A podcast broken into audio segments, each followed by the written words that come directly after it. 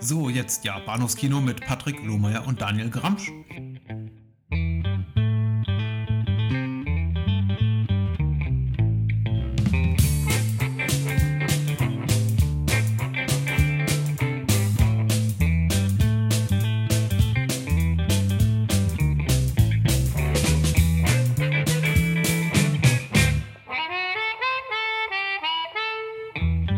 Herzlich willkommen zu Episode 136 des Bahnhofskino Podcast. Mein Name ist Patrick und bei mir ist frisch und äh, fromm und fröhlich frei gestärkt Fröhlich? und wie bitte?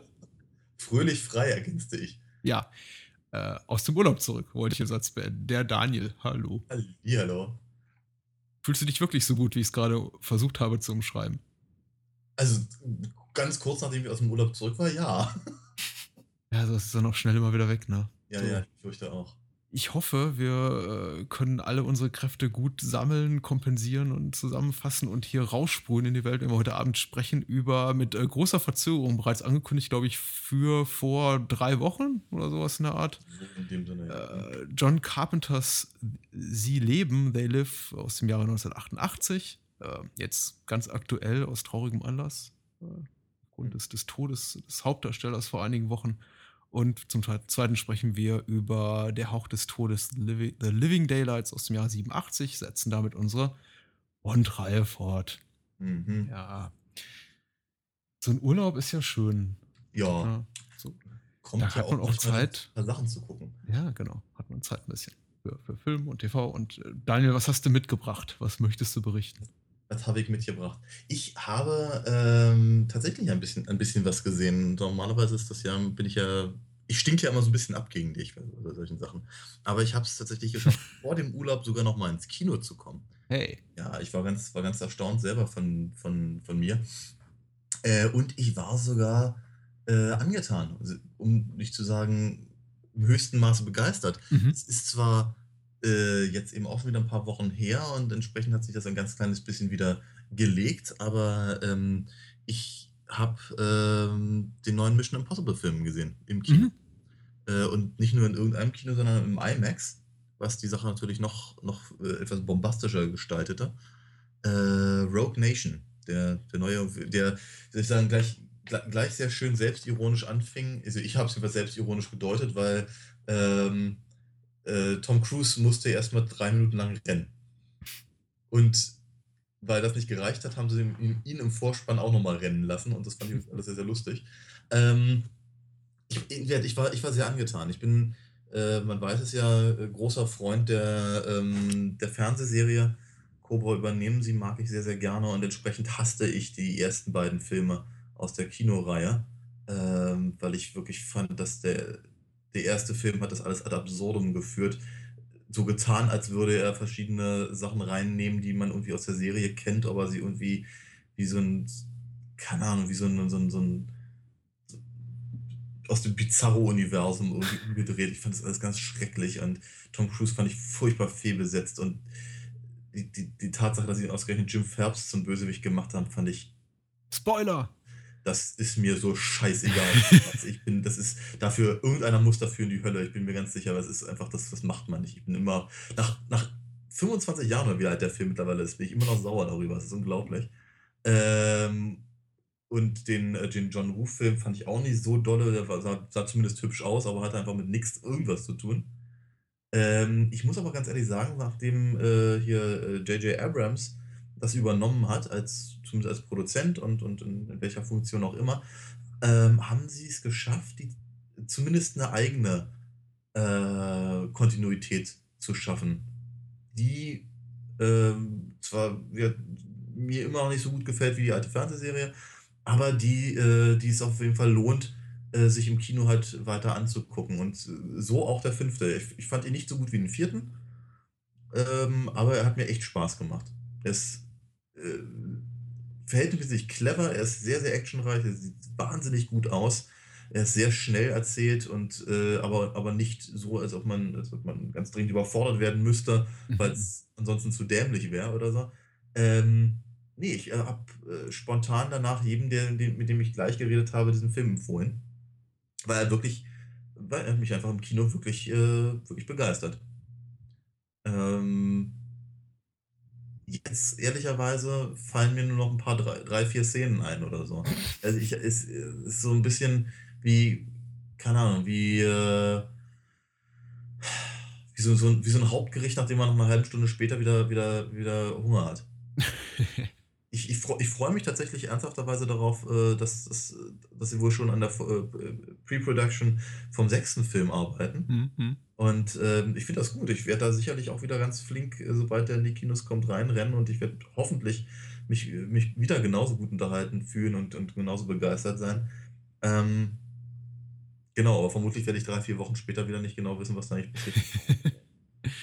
Ich freue mich auch drauf, den zu sehen. Ich bin auch ein äh, Fan der Reihe. Und ich finde, so Mission Impossible aus, so aus, dem, aus dem Dunstkreis des Hollywood-Kinos ist so für mich neben der, der Fast and the Furious-Reihe wirklich äh, auf jeden Fall ein gutes Argument für, für Sequels. Mhm. Weil äh, ich finde, die, die sind auch, das sind irgendwie zwei so Reihen, die haben relativ spät zu sich gefunden. Also irgendwie so Fast ja. and Furious eher im vierten, fünften Teil und Mission Impossible im dritten. Aber die entwickeln sich wirklich prächtig.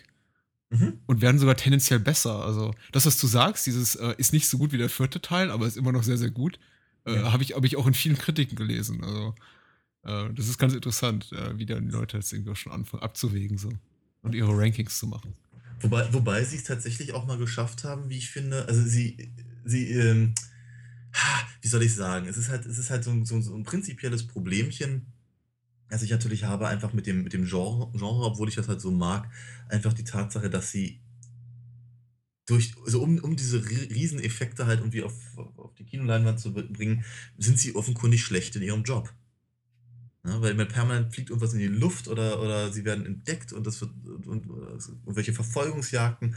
Auch die gibt es hier nicht zu, zu, knapp und die sehen alle ganz, ganz toll aus. Aber eigentlich, und das war das Schöne an der alten äh, ähm, äh, Peter Graves, Martin Landau, Barbara Baines Serie.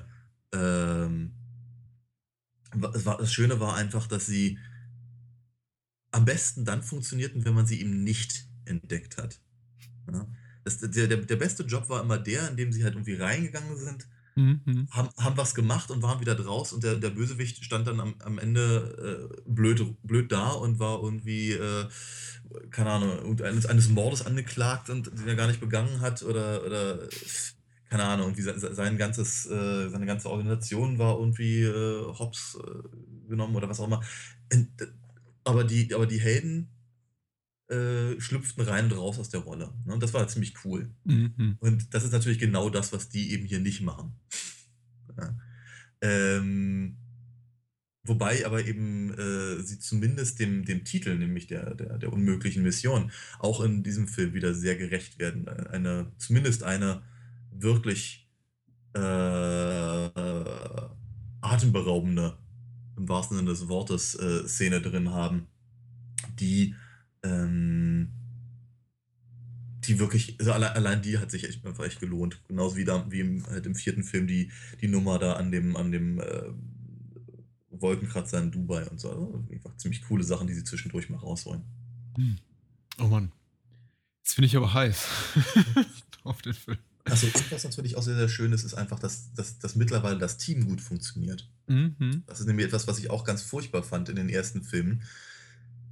Meine, Im allerersten Film haben sie ein Team, das im Prinzip das macht, was äh, hier äh, Joe Cabot in, in Reservoir Dogs bemängelt. Die sitzen rum und reißen blöde Witze.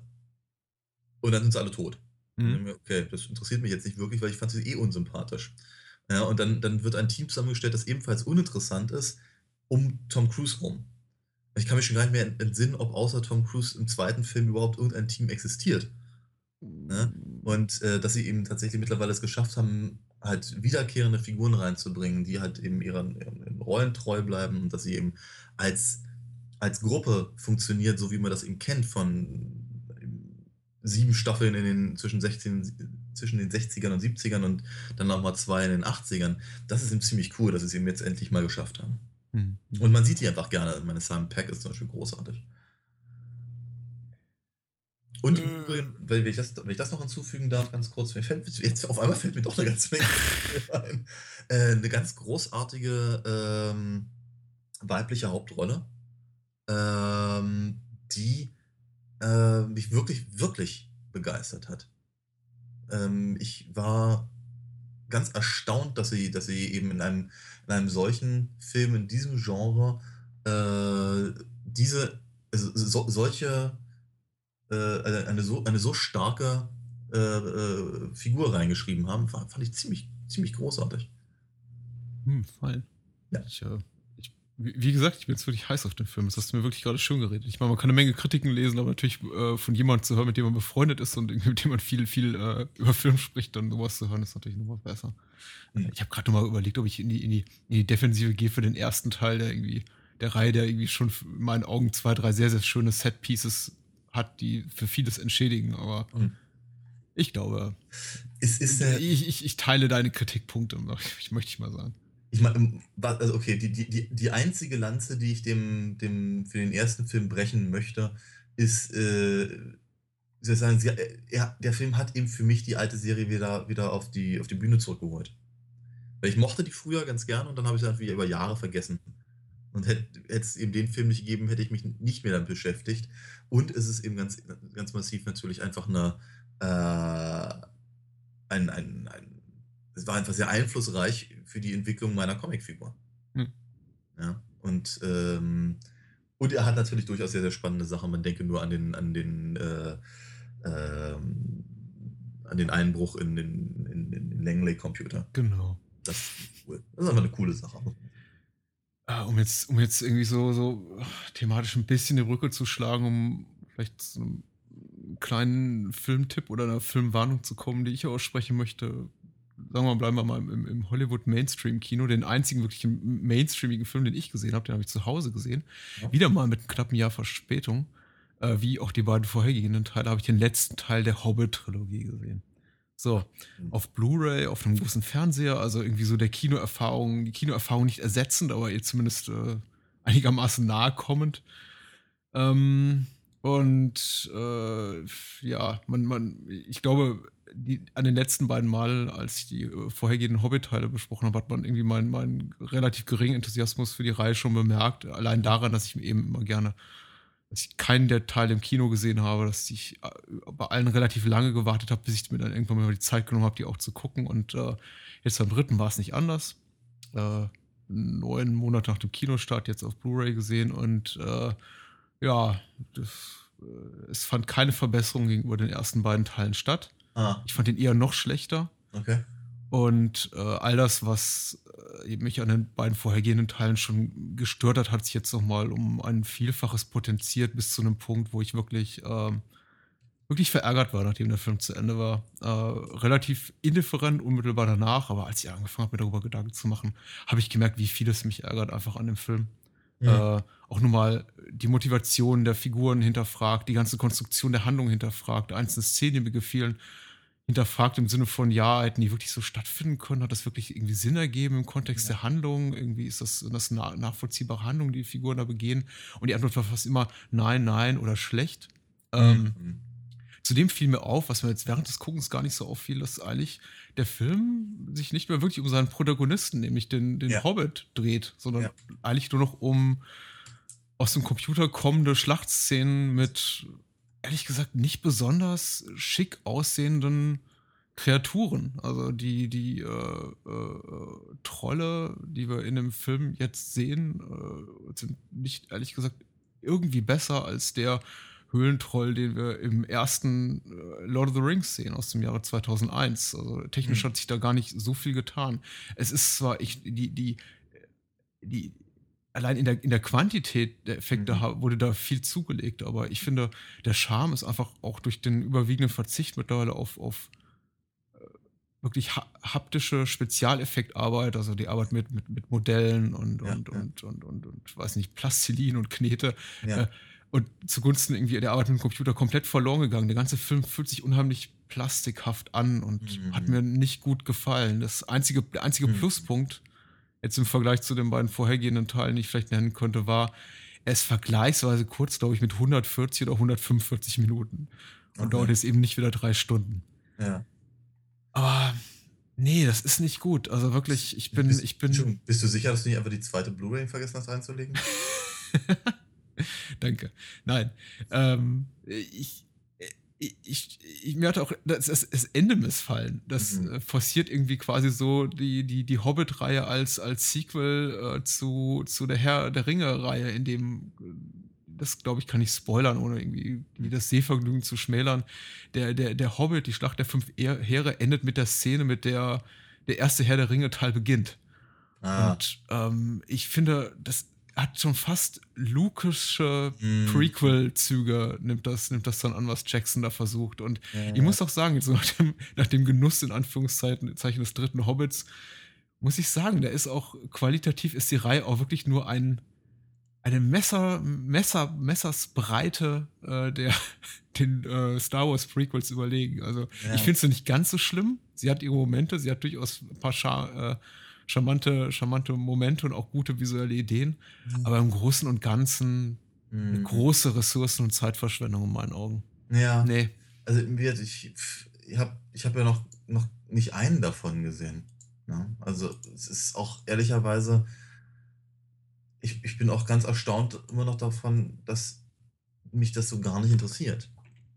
Ja, es ist halt, ich, ich habe es ja schon, glaube ich, ein paar Mal erwähnt. Ich bin ja kein ich mag, ich mag ja den Herrn der Ringe nicht besonders. Ähm, und das Ganze ist mir erst durchs Studium näher gerückt. Mhm. Äh, wo man, wo man eben nicht, nicht das Filmwissenschaftsstudium, sondern das der englischen Literatur. Ähm, und auf die Art und Weise habe ich dann irgendwann meinen mein Frieden mit den, auch, auch durchaus mit der Filmversion äh, geschaffen, die ich zumindest im Kino äh, verhältnismäßig beeindruckend fand und das war irgendwie alles eine schöne, eine schöne Sache. Es hat mich nicht so begeistert wie eben zum Beispiel Star Wars oder was, aber ähm, ich fand halt, ich fand halt von vornherein die, die Vorstellung, dass, dass sie eben dieses, dass, dass dieses Kinderbuch versuchen, da auf eine Reihe zu bringen, im Nachhinein irgendwie, ich, ich, ich finde diese Idee so unglaublich verkorkst. Ja. Das ist, das ist halt, das ist eben einfach. Ich, ich weiß, dass das, das, äh,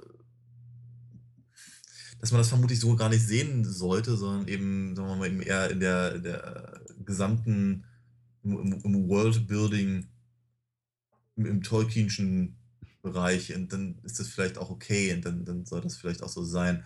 Aber äh, ich ich, ich, ich glaube dennoch, dass man, dass, dass eine Adaption irgendwie anders hätte funktionieren müssen. Und ich meine damit nicht näher am Werk.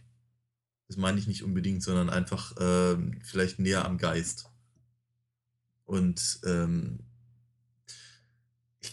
ich, ich, ich, wage zu bezweifeln. Also, nein, also andersrum, es ist, es, ist völlig, es ist völlig logisch und liegt absolut auf der Hand, dass der Hobbit ehrlicherweise mit dem Herrn der Ringe erstaunlich wenig zu tun hat. Das ist einfach so. Ja.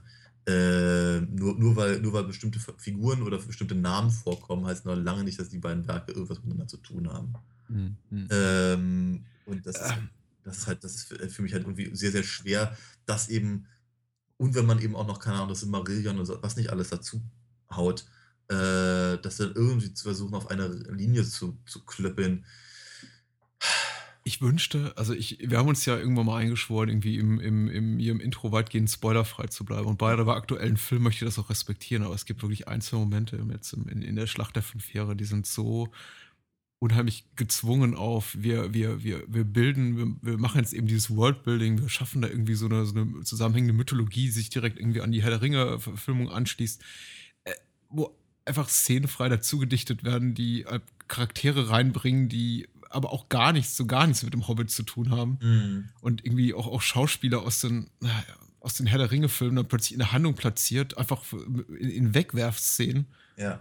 Die, es, ist, es ist unglaublich. Also es ist wirklich ein richtig großes Ärgernis. Es hat, mhm. richtig, hat mich richtig böse gemacht, muss ich sagen. Mhm. Denn ich bin jetzt im Gegensatz zu dir sowohl ein Fan der Bücher äh, als auch, auch ein Fan der ersten Filmreihe. Ich möchte sogar sagen, ich, äh, ich habe den ersten. Oh, Herr der Ringe Teil wirklich geliebt, als er damals im mhm. Kino lief und war auch, glaube ich, dreimal drin innerhalb ja. von einer Woche.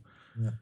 Aber das, nee, das geht nicht. Ich, hab, und ich verzeihe Peter Jackson viel, weil mhm. er, ist, er, ist, ein Regisseur, den ich sehr mag. ja, ich weiß und, und, und zu Recht, weil ich, äh, wir hatten ja auch schon über einige Sachen von ihm gesprochen und ich, ich schätze seine, seine Arbeit normalerweise auch sehr. Mhm. Ähm, aber irgendwie, ähm, also ich, ich, ich glaube, dass der, dass der Hobbit ein fehlgeleitetes Projekt ist. Ja, absolut. Ja. Haben wir noch was Schönes auf Lager? Hast du noch was Äh, Schönes? ja, also ich, ich auf jeden Fall. Hast du Mach noch? mal. Also ich, äh, ja, okay. ähm, wie komme ich jetzt von, wie komme ich jetzt von, vielleicht über die Epic. Ja, die, äh, ich, habe, ich habe eine Serie endlich auch zu Ende gesehen. Und zwar die, äh, habe ich die letzte, die siebte Staffel von äh, Sons of Anarchy Mhm. angeguckt. Und äh, der quasi epische Abschluss dieser, dieser, dieser äh, äh, was war es für eine, eine Showtime-Serie, glaube ich, ne? War das so? Hm, Ich glaube FX, aber ich bin nicht Ja, genau, natürlich, ist völlig recht, wie, wie The Shield ja auch FX war es, genau. Ähm, und ich war auch hier wieder sehr begeistert. Also tatsächlich, tatsächlich steckt mir die Serie immer noch in Knochen. Ich habe sie, glaube ich, vor zwei Wochen zu Ende gesehen. Und äh, das, äh, äh, vielleicht das kurz vor, vorweggeschickt. Ähm, die Serie habe ich, in, also die ersten beiden Staffeln habe ich gesehen, als die dritte gerade in Amerika abgelaufen war, glaube ich. Mhm. Und also praktisch also seit der Zeit hänge ich da halt äh, dran und habe eben diese ersten drei Staffeln relativ flink an, auch, auch hintereinander weggesehen. Äh, die folgenden Staffeln dann äh, mit entsprechender Verzögerung.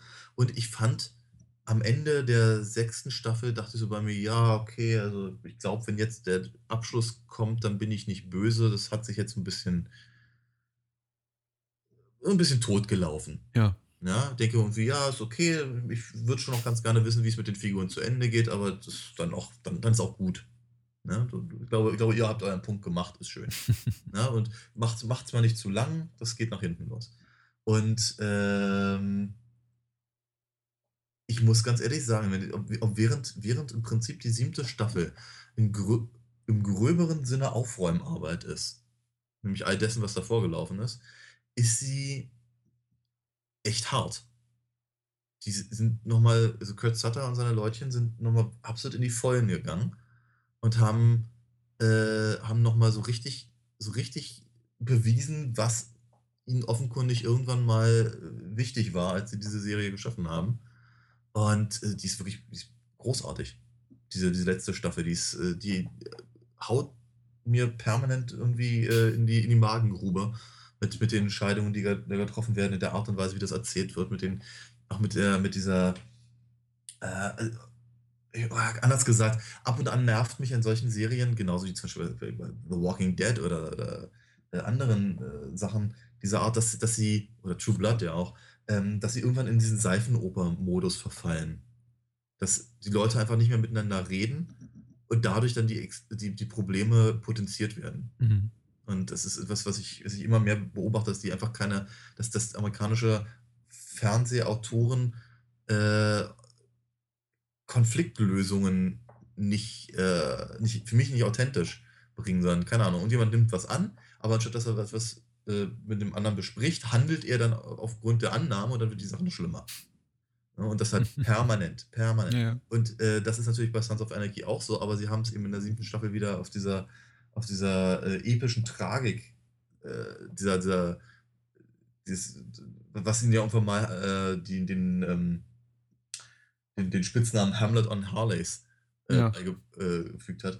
Ähm, wir haben es einfach auf diese, auf diese Ebene wieder zurückgeholt und das ist wirklich äh, erstaunlich, was sie eben da nochmal noch mal auffahren. Und ähm, ja, wie gesagt, das ist eine, eine ich, ich, ohne zu spoilern, kann ich da, glaube ich, gar nicht genauer drauf eingehen, aber wie gesagt, ich habe die Serie eben vor anderthalb, zwei Wochen zu Ende geguckt und äh, ich, ich, ich denke da ständig nochmal an verschiedene Konstellationen und, und Szenen und, und, und Situationen und, und das geht mir alles noch irgendwie durch den Kopf. Das ist ganz erstaunlich, dass das eben so, so nachhalt.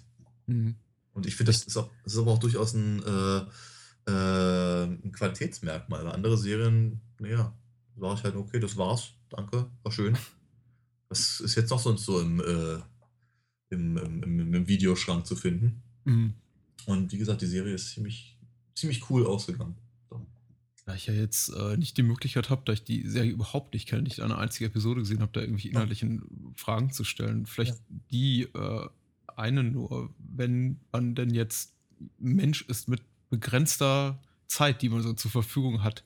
Ist Ja. Sons of Anarchy eine Serie, in die man später einsteigen kann oder sollte man die wirklich von Beginn an gucken? Wenn mich jetzt zum Beispiel jemand sagen würde, fragen würde, also es gibt halt, äh, wahrscheinlich ist die serialisiert, das heißt, wahrscheinlich ja, ja. wird es relativ schwierig, aber zum Beispiel bei, bei, bei Star Trek Next Generation würde ich jedem ja. sagen, du, du verpasst nichts, wenn du bei Season 3 einsteigst. Ja, ja, ja.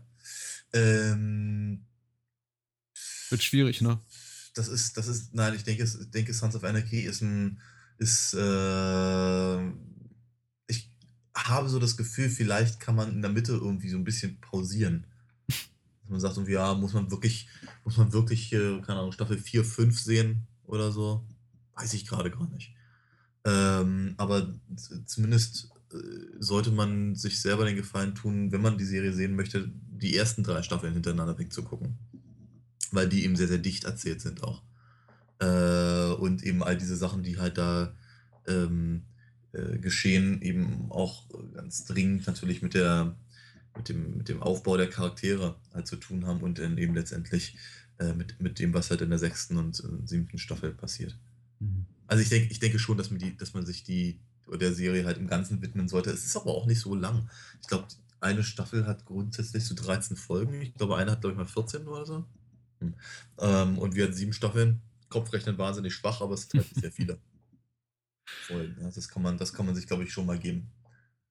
Ich kann jetzt da zu meinen, äh, zu meinen äh, Tipps da für die letzte Woche gar nicht so sehr thematisch eine Brücke schlagen, weil es gibt keine. Ich habe, äh, möchte kurz beides so ein bisschen vorbeigehen, mal zwei, zwei, zwei Sachen erwähnen aus dem, aus dem Horrorgenre, die jetzt gerade durch ihre Veröffentlichung auf Blu-ray in der restaurierten Fassung gerade wieder so ein bisschen eine Mini-Wiedergeburt oder Mini-Neu-Wiederbewertung erfahren. Das eine ist Videodrom, der, glaube ich, schon letztes Jahr bei Criterion in der neuen Abtastung rauskam auf Blu-ray und jetzt eben auch in einer, in einer, sehr guten europäischen Version. Ich weiß nicht, ob es eine gute deutschsprachige Veröffentlichung gibt. Ich bin mir sicher, es wird eine geben oder irgendjemand will mich ja. darüber aufklären.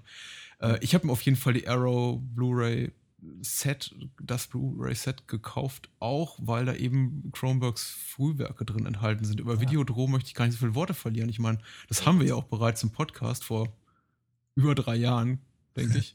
Ja. Lang ist es her. Aber äh, es ist eine wirklich sehr, sehr schöne Fassung geworden, sehr, sehr schönes Set mit einem schönen dicken Booklet. Und ich wollte einfach mal auch den, den Publisher, also Arrow, loben für diese schöne Veröffentlichung in einer sehr, sehr schmucken Box eben mit auch den Frühwerken von Cronenberg Stereo und äh, Crimes of the Future, seine beiden ersten Spielfilme.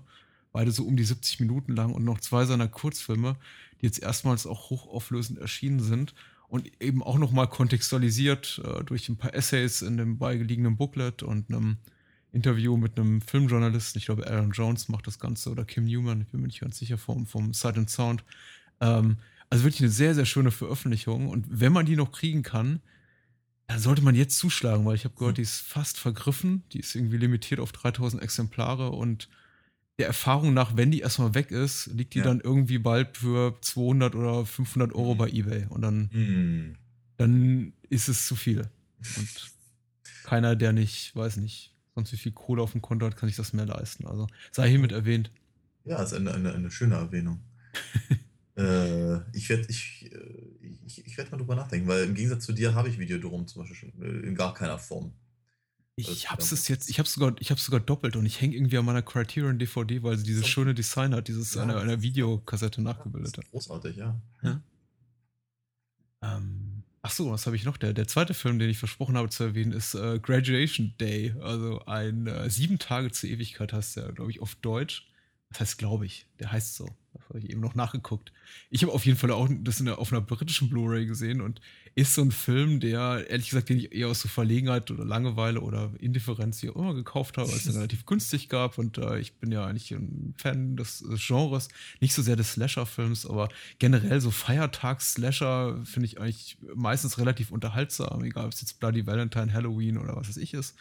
Und den kannte ich noch nicht. Uh, Graduation Day ist ja klingt schon ähnlich wie Prom Night, hat auch eine ähnliche Handlung und äh, hat mich jetzt echt positiv überrascht, weil es ein, ein so von, von der ganzen Handlung, von den Figuren und der ganzen Inszenierung zumindest zu Beginn relativ konventioneller, früh 80er Jahre Grusel ist, äh, ohne, ohne der einen nicht gerade aus den, aus den Socken haut. Und dann dreht der Film relativ ab und wird halt sehr, sehr unkonventionell in seiner Inszenierung, hat nutzt merkwürdige Schnitte und äh, arbeitet mit ganz komischen optischen Tricks und äh, hat auch merkwürdigerweise mehrere Gesangs Gesangseinlagen, zu denen die Handlung dann immer pausiert quasi, wenn dann so eine Band quasi in den Bildkader reintritt und sagt, hier komm, wir lass uns einen Song spielen und die Handlung dann quasi wirklich einfach mal Pause macht, damit drei, vier Minuten dieser Country-Song gespielt werden kann. Ah. Ähm, eine spätere Szene spielt in so einem Hard-Rock-Club, wo dann eben auch eine Metal-Band auftritt, also richtig schöne Moscher-Typen da anno 1981, die dann eben auf die Bühne treten und irgendeinen Hard-Rock-Song performen. Und das wird dann auch fünf Minuten gezeigt, wie die ihren Song spielen und dann applaudieren alle und die Handlung geht weiter. Mhm. Als hätte da der Prozent so vor, mhm. vor Abnahme der letzten Schnittfassung gesagt, Leute, hier, wir müssen noch mehr irgendwie die, die Teenie-Zielgruppe erwischen und zwar jeder. Mhm. Sowohl die Country als auch die Disco, als auch die Hard-Rock-Fans und da noch ein bisschen Musik reinbringen. Und dadurch ist der Film so, merkwürdig, irgendwie fast schon dement, äh, unbeholfen, komisch, unfreiwillig komisch manchmal, aber auch irgendwie wahnsinnig charmant. Und ich habe wirklich großen Spaß gehabt mit Graduation Day, wobei mir auch von der Handlung wirklich wenig noch im Kopf geblieben ist. Und ich war erstaunt darüber, wie wenig Mühe sich der Film auch gibt, die, die Identität des Killers zu verbergen. Die, ähm, ja. der, der Film zeigt pausenlos aus so einer Ego-Perspektive die Hände des Killers und die sehr behaarten, prankigen Hände des Killers. Und okay. wenn man nur ein bisschen Auge drauf hat, weiß ja, man sofort, wer der Killer ist. Ich finde ich find merkwürdig, dass der Film aber krampfhaft versucht, immer ein, eine weibliche Protagonistin als, als Hauptverdächtige zu etablieren. Okay, ja. Ähm, mhm, okay. Also irgendwie ein ganz unbeholfenes Stück äh, früher 80er Jahre Sleaze hat mir wirklich gut gefallen. Aha, schön. Okay. Und du, ich überlasse dir gerne noch das Wort weiter. Nö, ich, ähm, die Sachen, die ich sonst noch habe, die, ähm, ich glaube, die lasse ich mir für, für einen anderen Tag, weil die gerade so gar nicht reinpassen. Oh, okay. Dann, ähm, ja, reden wir über äh, John Carpenter, würde ich sagen. Ja, bitte gerne. Sein, das passt, das passt zu, äh, zu dem 80er-Jahres-Sleaze deutlich besser, glaube ich. Ja, wobei Sleaze oder. Nein, es ist so zu dem Zeitpunkt eigentlich schon wieder vorbei, ne? ich frage mich gerade, inwieweit äh, ist da überhaupt viel Sleaze drin in sie leben oder eher zu wenig? Oder wollen wir darüber später sprechen? Wir sollten später darüber sprechen. Ja, das können wir, das können wir dann entscheiden. Mhm. Äh, wir fangen mal so ganz auch, wie es äh, üblich ist, wie es Sitte ist und wie es alles eine Ordnung hat hier bei uns mit der OFDB-Inhaltsangabe an. Und äh, die kommen heute Abend, ich kann auch gleich verraten, die zweite Inhaltsangabe zu Bonn kommt auch von einem bekannten Gesicht oder von einer bekannten Stimme. Die erste kommt auch von einer bekannten Stimme, nämlich wieder Moonshade, der ah, gefühlt eigentlich jede zweite Inhaltsangabe bei der OFDB äh, geschrieben hat und er schreibt im Jahr 2001, äh, John Nada, gespielt von Roddy Piper, ein arbeitssuchender Bauarbeiter, kommt eines Tages zufällig in den Besitz einer seltsamen Sonnenbrille, die ihm zeigt, dass die Medien, Plakate, Zeitung, Fernsehen, Geldscheine mhm. unserer Zeit unterschwellige Botschaften besitzen, durch deren hypnotische Ausstrahlung die Menschen stillgehalten werden. Außerdem wird er gewahr, dass einige Personen, die sonst wie ganz gewöhnliche Menschen aussehen, unter der Haut totenschädelartige Aliens sind. Mhm. Verstört macht sich Nada auf die, oder Nada, die Widerstandsgruppe zu finden, die die Brillen konstruiert hat. Doch die Gegner haben kein Interesse daran, dass ihr Geheimnis offenbart wird. Punkt, Punkt, Punkt. Mhm. ja, wie bereits gesagt, äh, der volle Titel ist nicht nur Sie leben, sondern John Carpenters Sie leben oder John Carpenters They Live, äh, 88, wie bereits erwähnt. Roddy Rowdy Piper, der ehemalige Wrestler, zu dem Zeitpunkt Schauspieler äh, in der Hauptrolle und weitere Hauptrollen spielen äh, Mac Foster und Keith David. Hm. Ja. Und ja. ein Film, den wir, müssen wir vorweg schicken, schon vor einigen Wochen geguckt haben ja, ja. und darüber reden wollten. Insofern, wenn uns manchmal unser Gedächtnis heute Abend ein bisschen Streich spielt, ähm, man möge uns das bitte verzeihen. Ja. Äh, wo, wo, wo, setzen wir an bei, bei, bei Sie leben?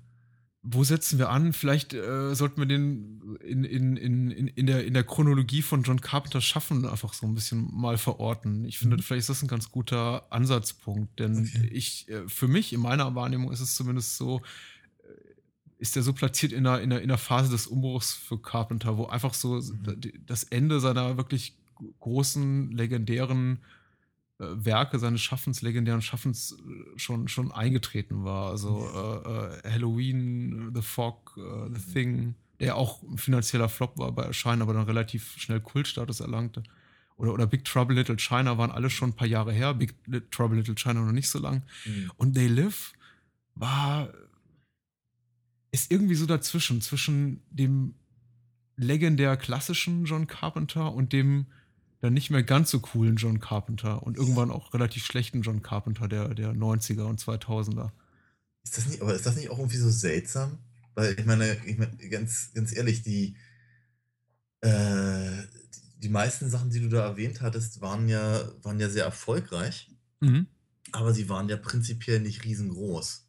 Mhm. Äh, und eher, eher im, sagen wir mal, äh, äh, legendär in ihren eigenen Genres. Mit vielleicht Richtig. Ausnahme von äh, Big Trouble in Little China. Ich habe so das Gefühl, das, das sollte, glaube ich, so der große, der große Mainstream-Durchbruch Mhm. sein.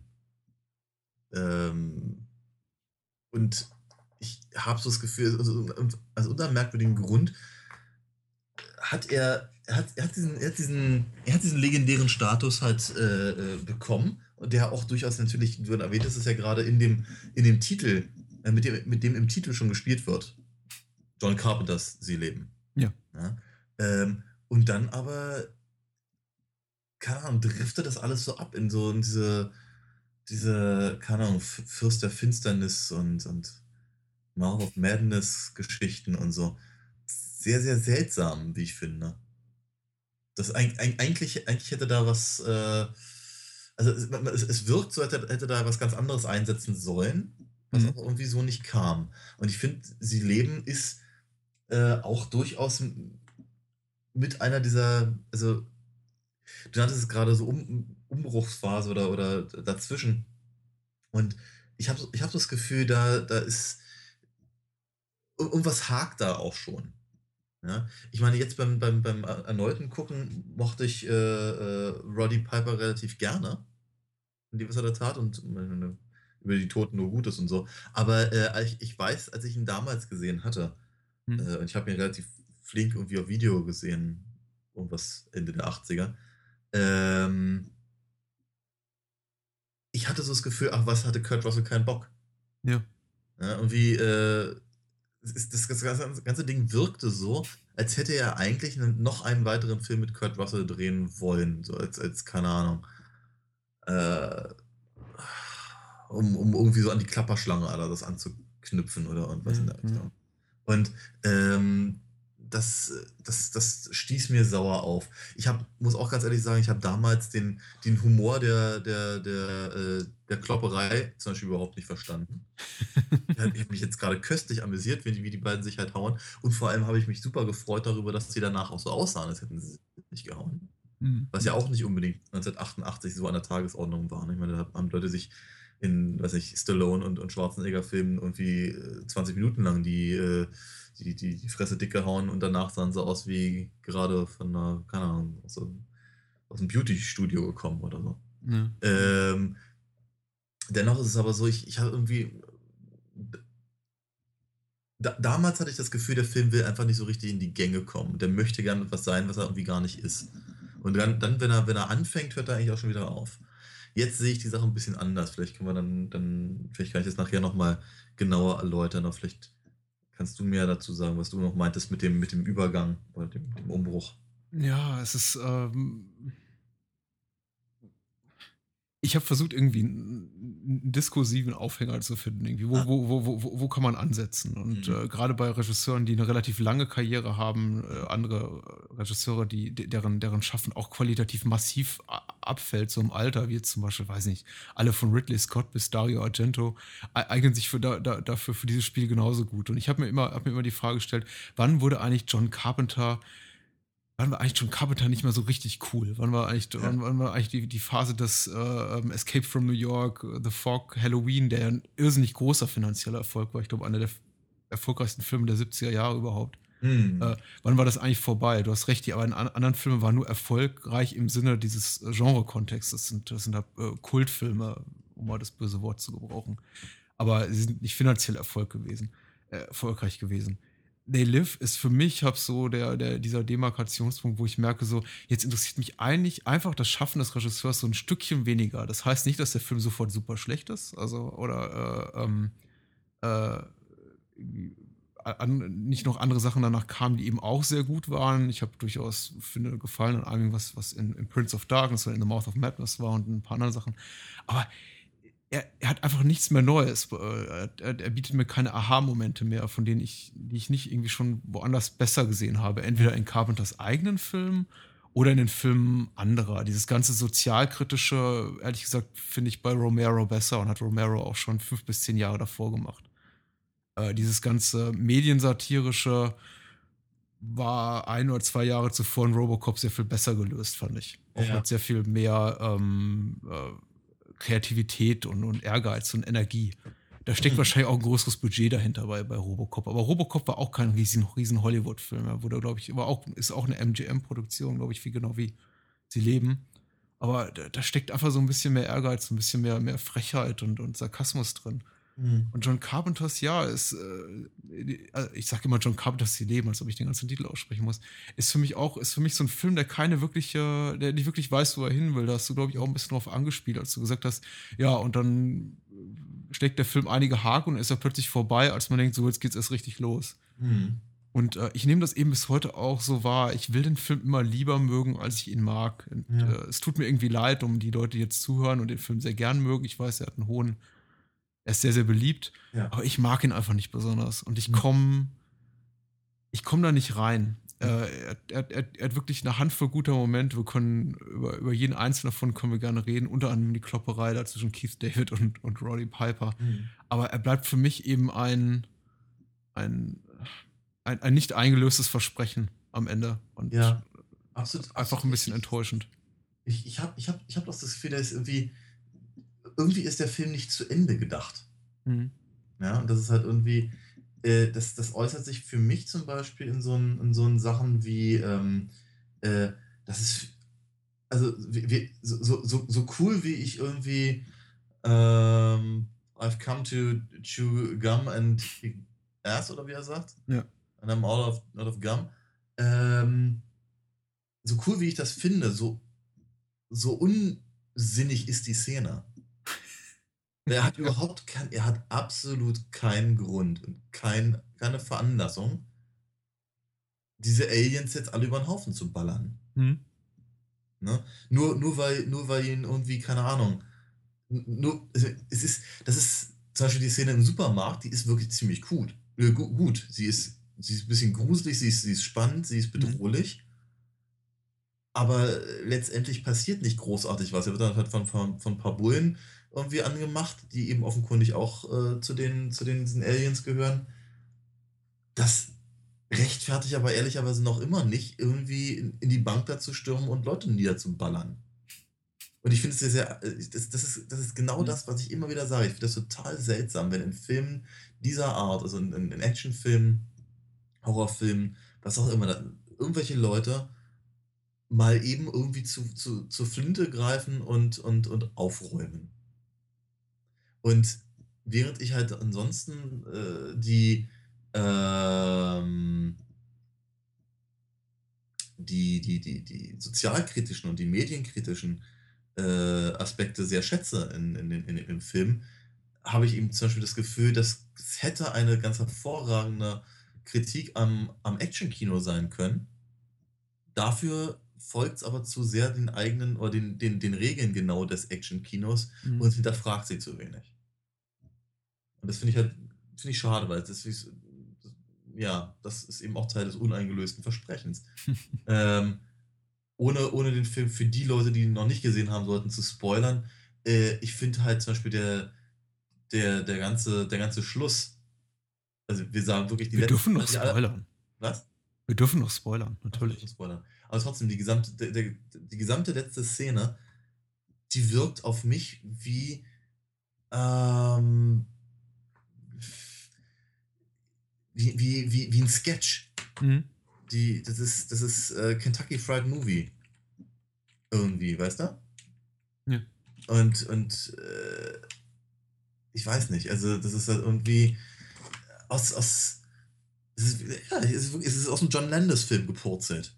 Mhm. Ja, wie, wie, American Werewolf oder was auch immer. Aber es ist halt irgendwie, es ist halt, es ist halt so, so es ist so seltsam, weil es, ich, ich finde es eben zum Beispiel auch durchaus ergreifend, dass, äh, dass Roddy Pipers äh, ähm, Figur dann eben ins Gras beißt. Ja. Auf, auf, auf, auf heroische, aber letztendlich natürlich ähm, äh, fatale Weise. Ähm, und dann eben diesen, diesen, diesen, diesen Gag da ans, ans Ende zu packen, ist eine ganz komische Entscheidung. Ja.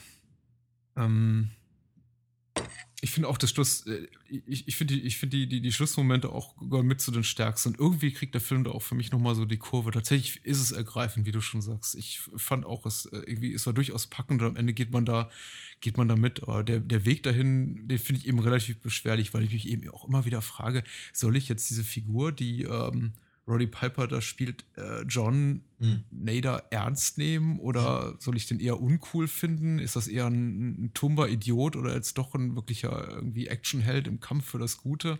Ich finde ihn am Anfang eigentlich relativ, ich, ich finde es am Anfang relativ erfrischend, so eine Figur wie ihn zu sehen im Actionfilm, der hat eigentlich wirklich eher so ein naja, ich möchte nicht sagen, er ist, er ist tump oder so, aber er ist, er ist, er ist, so, ein, er ist so ein dummdreister Prolet. Und das meine ich ja. nicht halb so böse, wie es jetzt vielleicht klingt. Aber er ist ein Prolet und in vieles, vieles, was er, was ihm so zustößt, stolpert er irgendwie eigentlich durch, durch eigene Schuld so rein, weil er sich in Sachen einmischt, wo er vielleicht irgendwie sich in seinen Kopf nicht reinstecken sollte und weil er äh, immer ein bisschen zu aggressiv äh, reagiert und, und überreagiert auf, auf, auf bestimmte Dinge.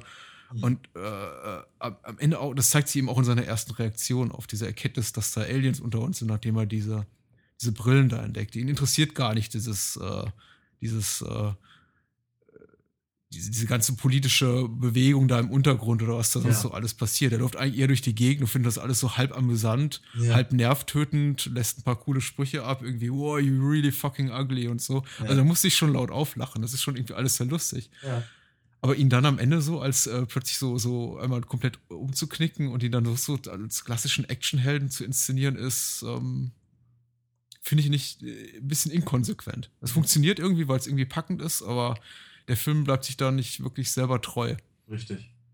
Ja, das ist absolut, absolut richtig. Ähm, ist,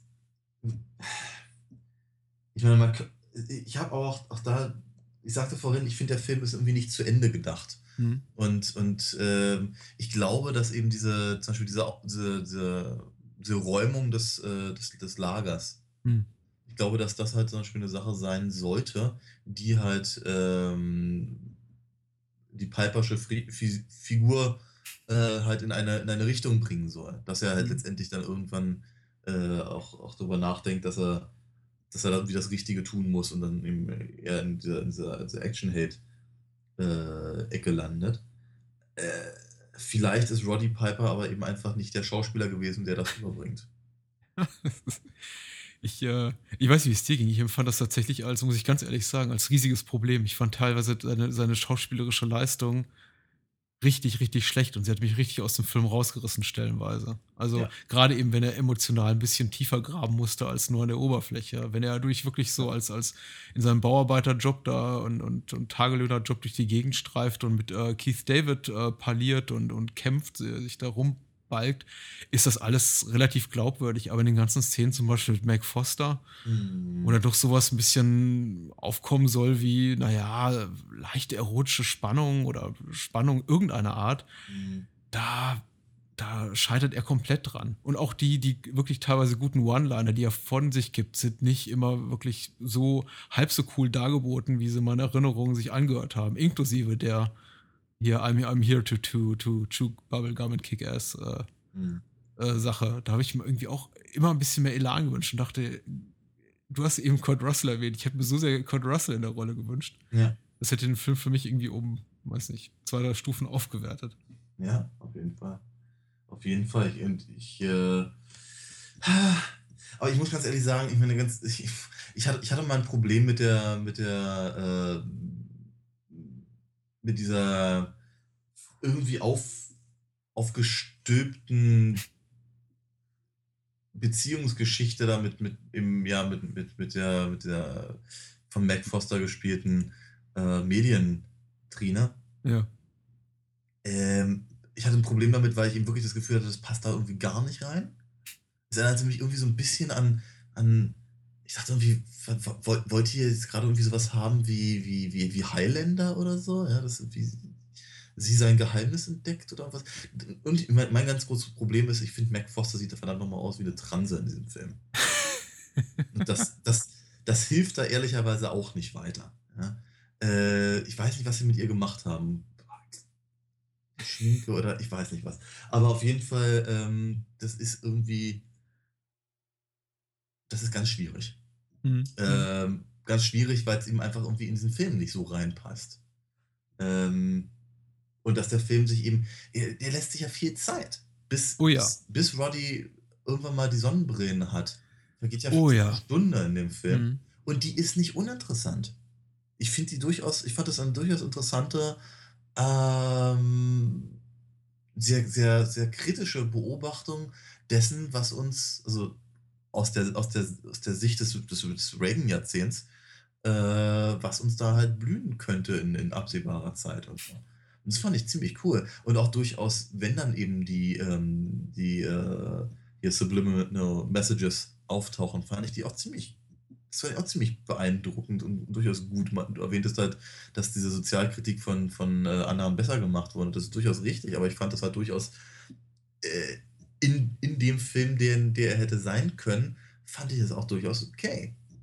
Nee, und, die war, äh, ja, was ich vorhin meinte, sie war schon da. Ich sage ja. nicht, dass es Carpenter schlecht macht, aber ich sag bloß, das ist jetzt kein neues Element im, im Horrorfilm oder im fantastischen Film, was nicht, yes. an dem sich nicht andere ich, ja. auch schon versucht haben. Ich, ja, ich, doch, um was Positives zu sagen, ich fand das auf jeden Fall, also klar, die äh, allein, allein visuell, wie es uns präsentiert wird, diese, in dieser, in dieser Schwarz-Weiß, vor allem damit, glaube ich, Matte Paintings und Modellen so gelösten ja.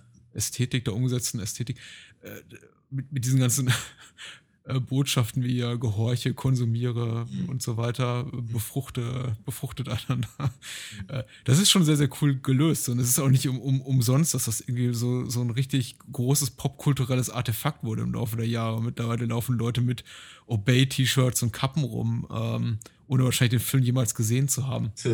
Genauso wie die Teenies heutzutage ganzen Roses und Ramones T-Shirts tragen. Aber ähm, es ist auf jeden Fall cool. Also es ist, es ist schon gut gemacht. Die Klopperei ist mit, mit Keith David und äh, ja, Roddy Piper ist in, in dieser Sackgasse, ist zu Recht so quasi legendäres Stück Filmgeschichte. Das ist wirklich fünf, fünf Minuten authentisches Rumgekeile mit all den Schmerzgefühlen, da, die man dabei empfindet beim Zugucken, die wahrscheinlich auch die beiden Protagonisten durchleben. Das ist schon, das ist schon alles cool gemacht. Also die Sachen, die immer so bei zitiert werden von, von Fans oder Kennern des Films, äh, als, als die wirklich guten Momente oder die wirklich ähm, tollen Elemente des Films.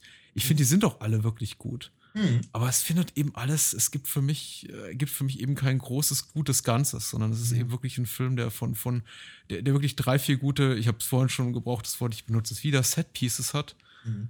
äh, oder Ideen, aber ja, zugunsten derer eben, glaube ich, viele Leute geneigt sind, den Rest, der nicht so gut funktioniert, unter anderem eben eher schwache Schauspielkünste, relativ schwammiges Drehbuch, ein bisschen auf Vergreifen im Ton.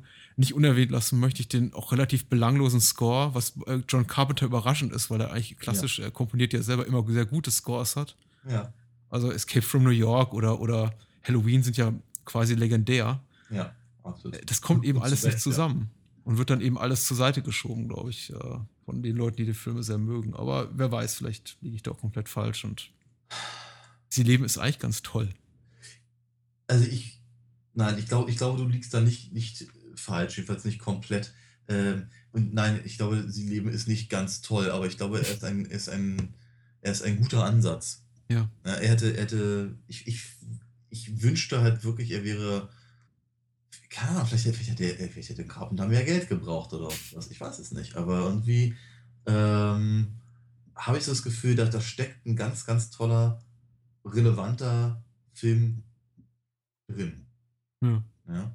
Ähm, aber es gelingt ihm halt auch nicht, eben, was ich keine Ahnung, so stylisch zu sein, wie eben äh, Klapperschlange oder ähm, oder eben oder so, so, so den, den äh also, nochmal gesagt, ich finde, ich, ich, ich, sage das, aber fing ja gerade so an und ich komme jetzt ein bisschen, bisschen ins, ins, ins Schlingern. Ähm, ich fand halt, äh, ich fand halt wirklich die ersten, die erste halbe, dreiviertel Stunde fand ich total stark.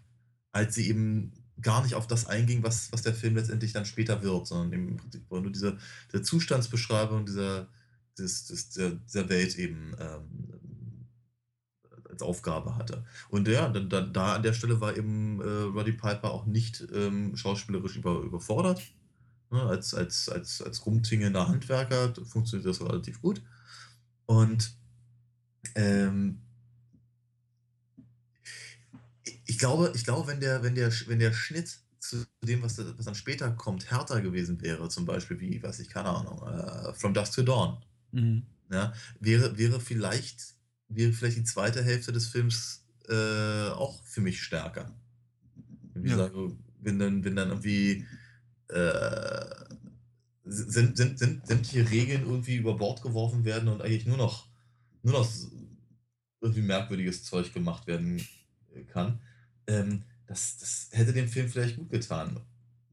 Aber eben, die, dennoch finde ich aber eben zum Beispiel die sozialkritischen, äh, der, der, sozialkritische Mittelteil gehört halt zu, zu, dem, zu dem Stärkeren noch dazu. Und, und ich habe ihm das Gefühl, vielleicht war ihm das wichtiger. Aber letztendlich, um, um Geld zu bekommen für den Film, musste er dann noch ganz dringend irgendwie eine, eine Schrotflinte mit reinbringen. ich weiß es nicht, kann er, kann er ja auch nur spekulieren. Äh, aber ich, ich, ich glaube ja wirklich, dass in, in dem Film halt ein ganz, ganz toller steckt. Ja. Irgendwo drin. Irgendwo. Ja. Ich habe mich, ich, gefreut, ja. ich hab mich jedenfalls gefreut, jetzt in diesem Zusammenhang äh, gesehen zu haben. Mal wieder.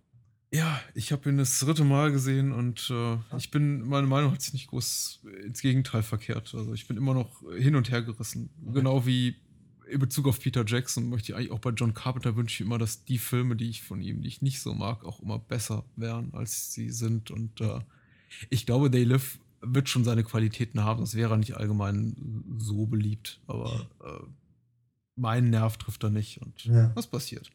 Ja. Okay. Wollen wir über Bonn sprechen? Äh, ja, ja, können wir machen. Klar. Und zwar äh, auch hier muss ich jetzt mich wirklich mal konzentrieren, denn der Film heißt Der Hauch des Todes und äh, ja. was ihn nicht groß unterscheidet vom letzten Titel, über den wir gesprochen haben, Eben. im Angesicht des Todes. Das, das, das fand ich damals schon doof. das irgendwie. Ich glaube, ich habe es schon ein paar Mal erwähnt. Ja, wenn, wenn, man, wenn man sich einen Bond-Titel basteln will, dann braucht man eigentlich nur ein paar Schlagwörter, die man irgendwie reinhaut. Äh, Gold, Welt, Tod. Ja. ja und, äh, und, und möglichst auch irgendwie eine Zeitangabe morgen oder, oder äh, Tag oder einmal, zweimal oder sonst irgendwas in der Richtung und das reicht dann irgendwie schon. Das, das, kann, man, das kann man dann beliebig, beliebig miteinander ver, ver, verwursten. Was die goldene Welt stirbt morgen nie zweimal oder so.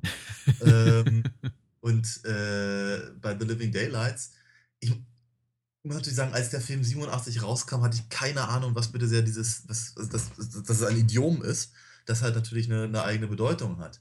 Äh, ich hatte mich einfach nur darüber, ich hatte einfach nur gedacht, irgendwie, das kann, das, das scheint irgendwie schlecht zu übersetzen zu sein. Deswegen haben sie der Hauch des Todes gemacht und ich fand das nicht sehr originell, weil im, er vor der im Angesicht des Todes war. Mhm. Und danach, äh, keine Ahnung, der, der, der nächste Film hätte dann vermutlich geheißen, keine Ahnung, in der, in der Warteschleife des Todes oder so. Ja, wir sind äh, auch beim, beim, beim nächsten, aber der bleibt ja relativ nah am Originaltitel, auch nicht so weit vom Tod weg, ne? Wir sind da bei der Lizenz zum Töten. Das ist wahr. Ja, das ist richtig. Ach. Und dann kommt der Gold, dann kommt das Gold, also zurück.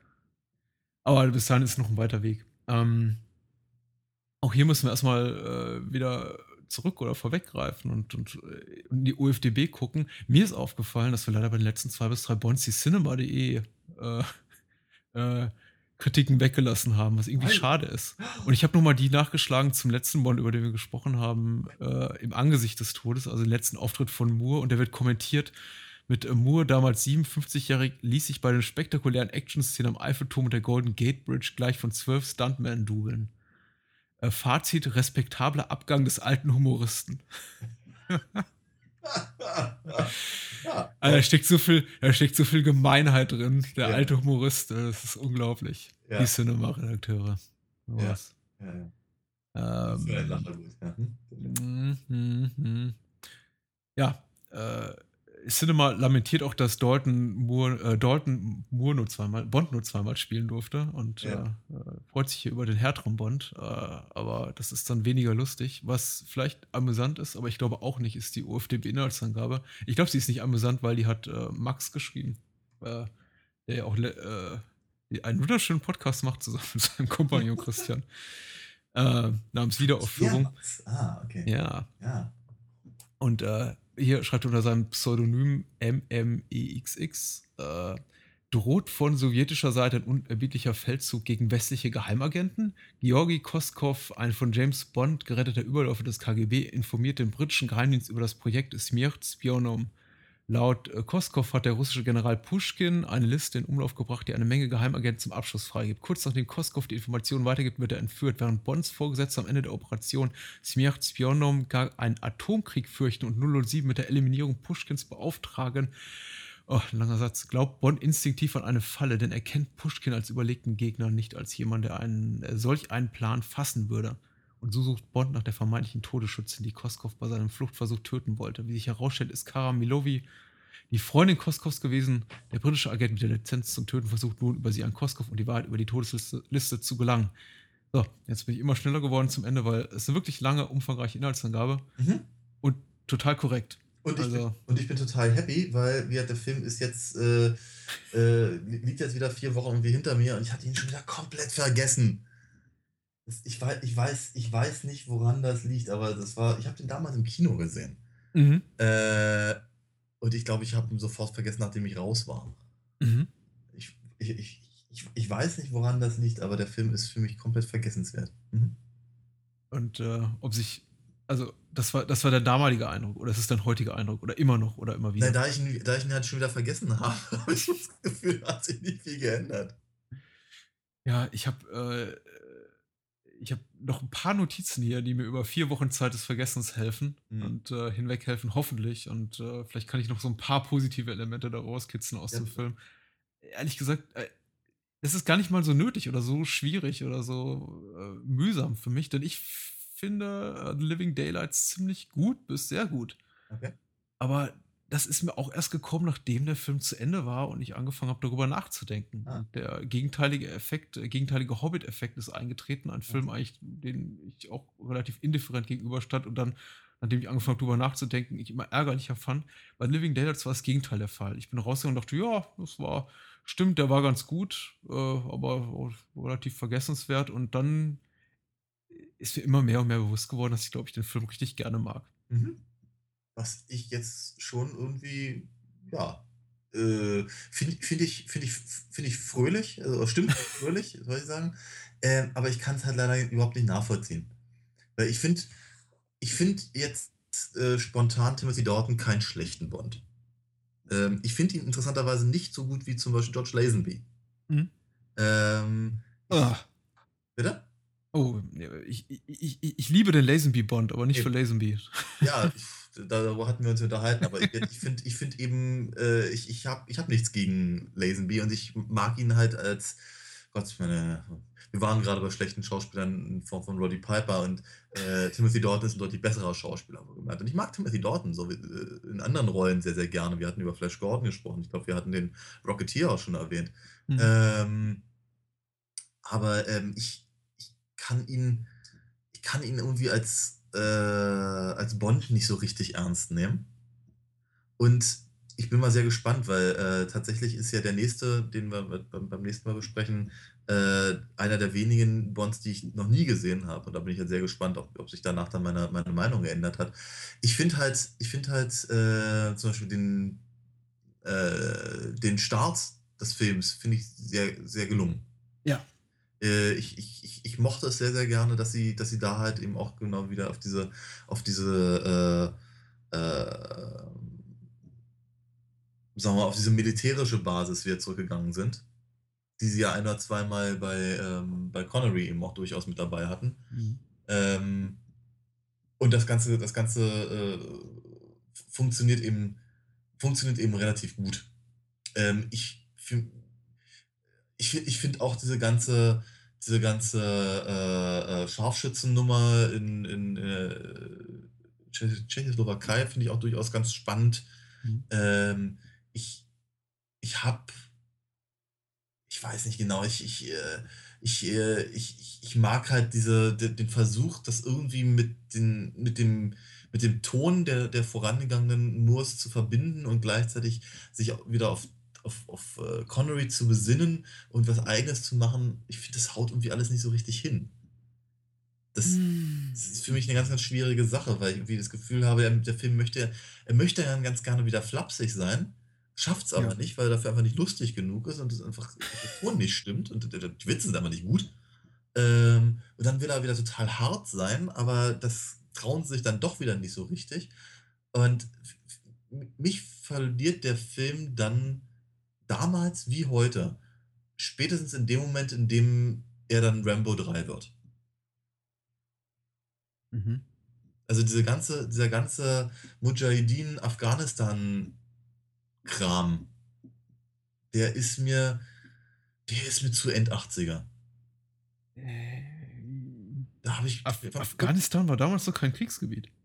Nein, aber es war, es war, äh, es war äh, zu der Zeit in Filmen wahnsinnig gerne, deswegen dachte ich gerade Rambo 3, Mhm. äh, war eben einfach ein Dingen, äh, da, da, da konnte man sich so ein bisschen austoben, da konnte man sich den Russen nochmal so richtig zeigen. ja, das ist einfach, ich, ich finde, ich find, diese ganze Story passt auch überhaupt nicht in den Rest des Films. Es ist irgendwie, keine Ahnung, es war irgendwie, glaube ich, da war, da, da, das war irgendwie total angesagt, irgendwie diesen, diesen, äh, diesen, ähm, keine Ahnung, diese fernöstliche Exotik da reinzubringen oder was auch immer.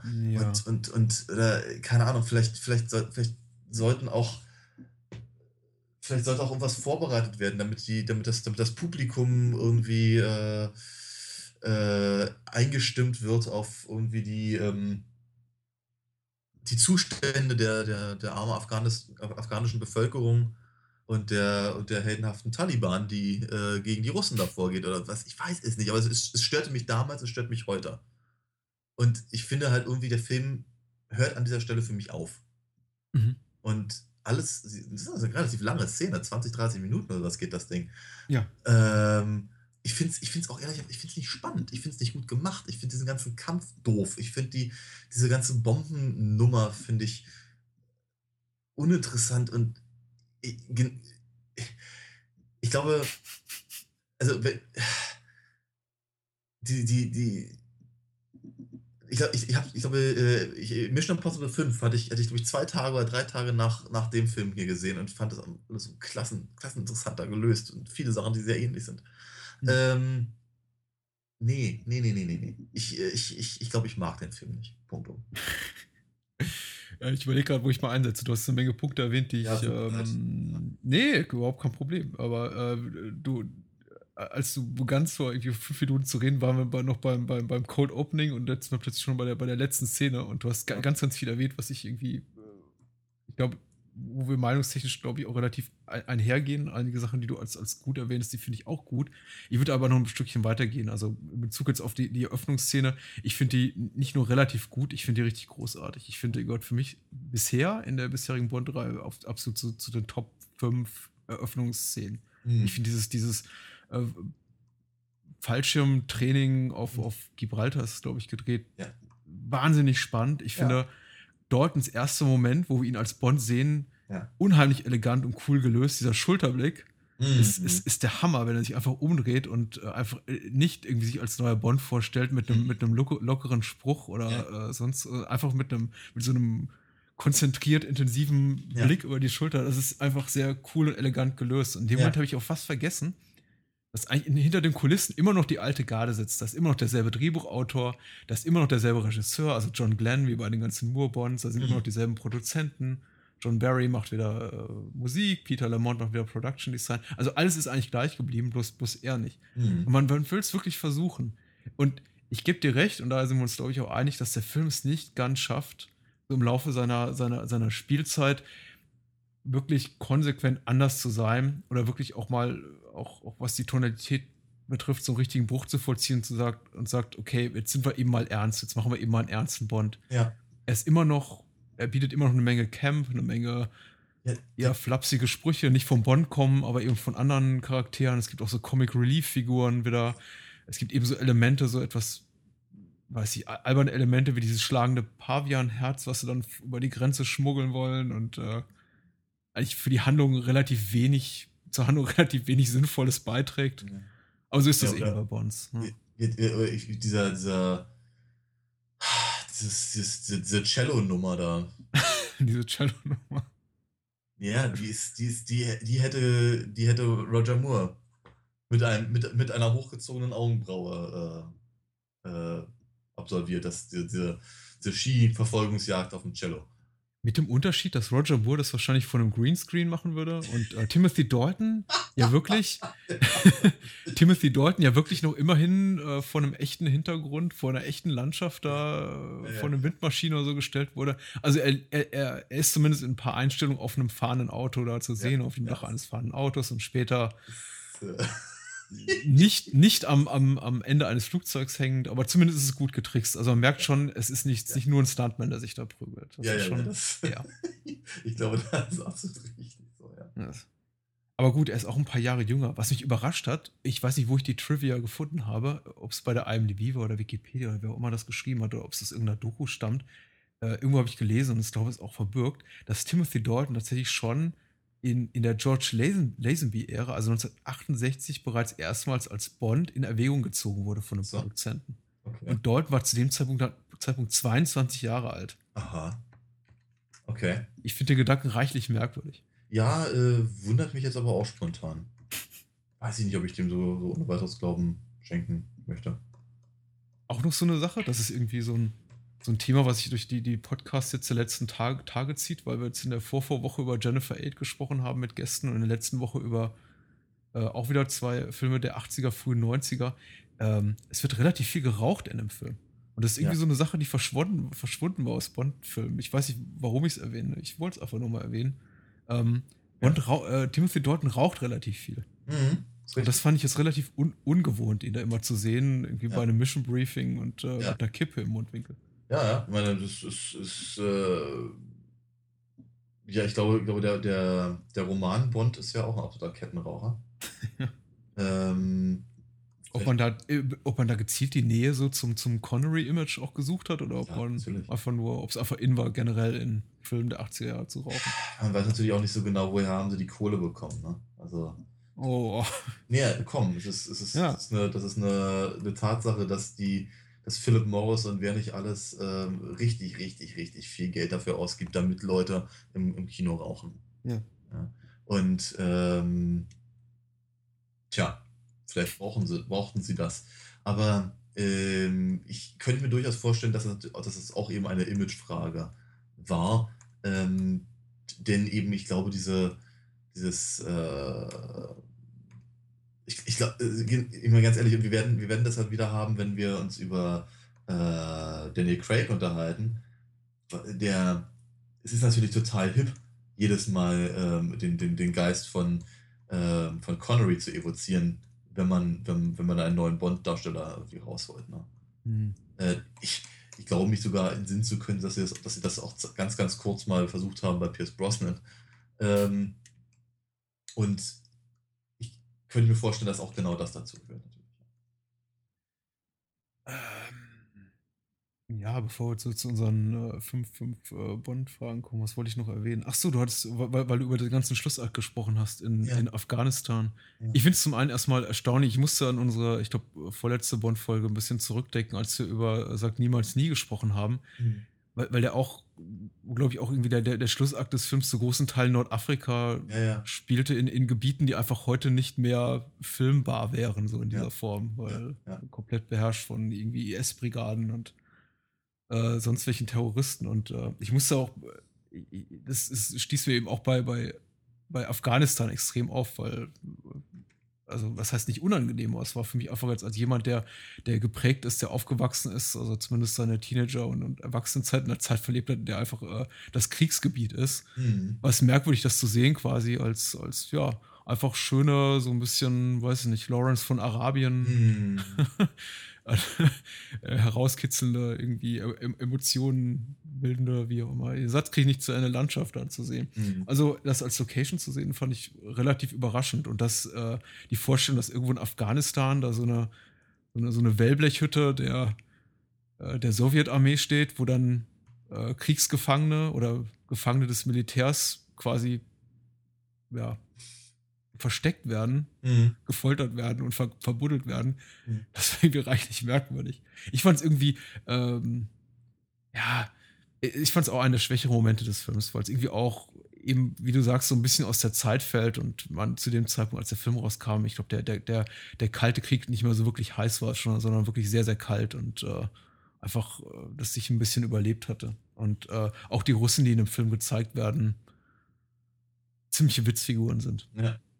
Aber das hatten wir schon in den vorherigen Bonds. Also es ist nicht mehr, es ist nicht so schlimm wie ein Octopus, hier möchte ich sagen. Das mag, das mag sein, das macht die Sache aber nicht unbedingt besser. ähm, ja, das ist halt einfach, ich, ich keine Ahnung, ich habe immer so das Gefühl, man in, in diesen Tagen konnten sie sich von ihren alten, von ihren alten ähm, Feindbildern nicht so richtig lösen. Hm. Und, und das Hollywood-Kino hat, hat, hatte noch nicht die Nazis wieder neu entdeckt als, als äh, Superschurken. Hm. Ähm, und dann musste, dann musste eben ganz, ganz dringend irgendetwas zusammengebastelt werden, um halt zu zeigen, guck mal, die Russen können uns doch nochmal ganz toll gefährlich werden. Ja. Und, äh, und wenn es und wenn's nur irgendwelche Leute sind, die ihnen Waffen liefern oder, ja. oder äh, halt ein einzelner Russe, der halt irgendwie völlig bekloppt ist. Oder so. Äh, ach, ich weiß auch. Also es ist, äh, ich, die, diese, du sagtest gerade, es sind halt Orte, die heute so nicht mehr gefilmt werden könnten. Ich glaube, vielleicht bin, vielleicht bin ich da auch mittlerweile zu sensibilisiert. Prinzipiell was, was sowas angeht. Ich meine, ich kann ja auch, also es, es, es fällt mir heute auch immer noch schwer, oder es fällt mir heute schwer, eben überhaupt äh, Filme aus dieser Region zu sehen, ohne über die politischen mhm. Hintergründe nachzudenken, die auch natürlich zu der Zeit bestanden, aber eben äh, irgendwie anders bewertet wurden. Mhm. Ja, und äh, aber ich weiß eben auch durchaus, dass mich diese Mujahideen-Nummer äh, äh, eben auch schon gestört hat, als ich das gesehen habe. Und ich glaube, ich war da damals eben, ja, 12, 13 oder was. Mhm. Ja, also Living Daylights fällt ähm, auf jeden Fall für, für mich ganz persönlich in so eine Zeit, in der, äh, die, die für mich relativ hart war, als, als, als, als äh, gerade gerade groß werdender äh, äh Filmfreund, weil 87 war ich noch lange nicht zwölf und wäre so mhm. gerne in den Bond gegangen, aber doch dann alt genug, um in den Bond zu wollen. Ja. Weil ich, da hatte ich schon meine ersten Bonds in der ARD gesehen, hatte ja. Blut, Blut geleckt. Und als ich dann gedacht habe, naja gut, beim nächsten bist du dann so weit altersmäßig, um da rein zu können, und wenn mhm. vielleicht auch in Begleitung meiner Eltern, mhm. war der nächste Bond dann plötzlich ab 16. Mhm. Verdammt. ja, ja, wirklich, ja, verdammt. Aber ja gut, das Leben spielt einem nicht immer so gut mit. Das, darüber kommt man aber auch hinweg, möchte ich sagen. Seitdem ja, sind ein paar Jährchen vergangen, eigentlich fast 30. Gott, fast 30 Jahre. Und, äh, ich habe es überlebt. Wir, äh, sollen wir unsere, unsere, unsere fünf, fünf Fragen rausholen? Ja, ich, ich, ich, war auch schon die ganze Zeit drauf, ja. Ja, dann, äh, bevor wir uns noch mehr Themen verkneifen müssen. Und zwar äh, fangen wir an, wie es äh, so. Weißt du was? Wir müssen uns, uns Themen verkneifen müssen? Nein, wir müssen uns äh, verkneifen, über bestimmte Schauspieler oder Figuren äh, zu sprechen, einfach weil so, sie noch äh, ja. Teil sind der, der, der Kategorien, die wir noch abklappern müssen. Ich hätte sowas schon gerne zum Schurken gesagt, weil es ja. so ein essentieller Teil ist dieses Films. Ja. Aber äh, dazu kommen wir gleich. Ja. Und zwar, äh, wir fangen an mit äh, Nobody Does It Better or Worse, der Titelsong, gesungen von Aha mhm. und ähm, trägt denselben Titel wie der Film, The. Living Daylights. Und da haben die Produzenten offensichtlich Blut geleckt. Ja, ja, natürlich. Letzten äh, Bond. Genau, die äh, Duran Duran haben wohl gut funktioniert. Ja, haben sich gedacht, dann nehmen wir den nächstbesten größeren Pop-Act. Äh, ich mochte das Lied damals sehr gerne. Ich finde es, ich finde es einen okayen Song, aber ich habe irgendwie, ich finde ihn jetzt irgendwie, ich finde ihn jetzt eigentlich nicht so brillant für, für die, für den, ähm, für den Film an sich. Mhm. Oder für, äh, als Bond-Film oder wie auch immer, wie man es immer nennen, nennen möchte. Äh, also ich meine, ja. ich finde zum Beispiel, äh, ähm, ich finde zum Beispiel sehr, sehr seltsam auch, dass der, dass, dass der Film einfach nur einmal vorkommt. Ich meine, ab und an wird er halt aufgenommen in der, in der, ähm, im Score, mhm. aber äh, sie, sie, dürfen ihn ja nicht mal am, am, am, am Schluss nochmal singen. Dafür haben sie dann äh, dieses äh, hier Chrissy Hine darf dann wie If There Was a Man singen. Und irgendwie, ich dachte spontan wieder, oh, jetzt sind wir wieder bei Roger Moore angelangt. ja. Äh, ganz schlimm. Ich habe keinen besonderen Bezug auch zum, zum Titelsong. Ich finde relativ vergessenswert. Ich habe äh, ich habe die, ich habe nicht mehr alle, alle Songs jetzt der nachfolgenden Bonds noch so auf dem Schirm, aber ich glaube, äh, da war man dann noch bei späteren Bonds einige Male noch deutlich erfolgreicher. Jetzt nicht zuletzt bei mir bei, bei mit Adele da bei Skyfall. Ich glaube, das war nochmal ein Riesenhit. Ja. Aber ich glaube, mit Aha hat man sich auch so ein bisschen vertan. Äh, Aha hatten, glaube ich, schon zwei, drei Jahre zuvor ihren einzig wirklich großen Hit, mhm. äh, Take on Me, und mhm. waren schon wieder so ein bisschen am, am Verklingen, Abklingen äh, in ihrer Popularität. Und wenn ich mich richtig erinnere, auch in den USA überhaupt nicht populär. Nee. nee Insofern, da hat man, glaube ich, einfach ein bisschen daneben gegriffen. Entweder falsch, sich falsch beraten lassen oder irgendwie Mr. Broccoli hat selber den, den Song ausgesucht. Mhm. Ich finde ihn auch bemüht cool, aber nicht wirklich cool. Ja. ja. Also ich um. weiß, ähm. ich, ich, fand, ich fand den Song damals so äh, to toll genug, um mir ähm, den, ähm, den Soundtrack zu kaufen. Mhm. Ähm, auf äh, Kassette. Mhm. Äh, Im Urlaub. Und das heißt, der lief dann irgendwie rauf und runter im, im Autoradio, bis mein Vater irgendwie der Kragen geplatzt ist. Er keinen Bock mehr drauf hatte. Und ich glaube, ich habe ihn seit, auch seitdem nie wieder gehört. ähm, Kommen wir weiter zu unserer nächsten Frage. Who's your pussy? Mhm. Und zwar sprechen wir über die Bond Girls, mhm. derer es, ich weiß gar nicht mehr, wie viele es gibt. Da, da, da wird es jetzt wirklich schwierig mit der Erinnerung. Äh, wir haben natürlich Mariam Dabo als, als Kara Milovi. Mhm, mhm. ähm, wir haben. Oh, das ist die einzige, oder? Ich glaube. Also ist das der, ist das der, Entschuldigung, wenn das jetzt politisch unkorrekt ist, ist das der AIDS-Bond? Wo, sie, wo die Produzenten gesagt haben, wir machen, wir geben ihm bewusst nur einen Love Interest? Ja, ich glaube. Ich glaube schon, ja. Also ich erinnere, ich erinnere mich damals an eine, eine Schlagzeile in irgendeiner von diesen, von diesen Klatschmagazinen. Ja. Bunte Revue oder Quick oder so ein Quatsch. Und äh, da, da, stand irgendwie drin, wie der, der neue Bond küsst kaum. Weil das war ja ganz wichtig. Und ja. äh, ich, ich, ich, glaube, also ich kann mich nicht entsinnen, dass da großartig was äh, dass da großartig noch irgendwelche anderen Leute dabei gewesen wären. Es ist äh, tatsächlich, glaube ich, äh, für verbürgtes Trivia, dass die Produzenten damals ganz bewusst im, jetzt im Zuge der, der, der AIDS-Epidemie oder wie auch immer man das damals nannte, mhm. bewusst sich dafür entschieden haben, Bond, glaube ich, nur noch ein Bond-Girl zu verpassen. Mhm. Und äh, das war ja einfach ein Riesenthema, vier, ich glaube 84, 85, 86 so in der Zeit. Und ich glaube, äh, das war eine ganz bewusste Entscheidung, die damals da getroffen wurde. Ja. Aber es passt auch besser zu Dalton. Ja. Weil, ähm, wenn ich habe ich glaube, wir teilen die Meinung, dass wir beide äh, Timothy Dalton als kompetenten Darsteller empfinden, ja. aber er ist eben kein Womanizer. Nein. Das kann man wirklich nicht von ihm sagen. Wo, ich, ich möchte an der Stelle nochmal kurz den Rocketeer erwähnen, weil da spielt er genau so eine Rolle und das macht er einfach hervorragend. Ja. Ähm, ja, dann haben wir eigentlich nur äh, Karamilovi. Und ja, die neu, die neu besetzte Miss Moneypenny. Ja. Oh ja, ja, die fand ich ein bisschen blass. Ja. ja. Äh, ich, ich bin kein Fan von Mariam Dabo. Ich, mag, ich, kann, ich kann The Living Daylights viel abgewinnen, aber ich finde sie relativ blass. Also, sie ist einfach auch und äh, da ist. Ähm, äh, wir haben eben über Mac Foster geredet in Sie leben und ihre etwas merkwürdige Art des, des, des, äh, des Haarstylings und der äh, und, und schlechten Make-ups und äh, zweifelhafter Klamottenwahl. Und ich finde, äh, ich finde, Mariam Dabo leidet auch so ein bisschen darunter. Es war modisch äh, nicht die beste Zeit. Hm. Vor allem für den weiblichen Teil der Bevölkerung, aus hm. meiner heutigen ignorant männlichen chauvinistischen Perspektive.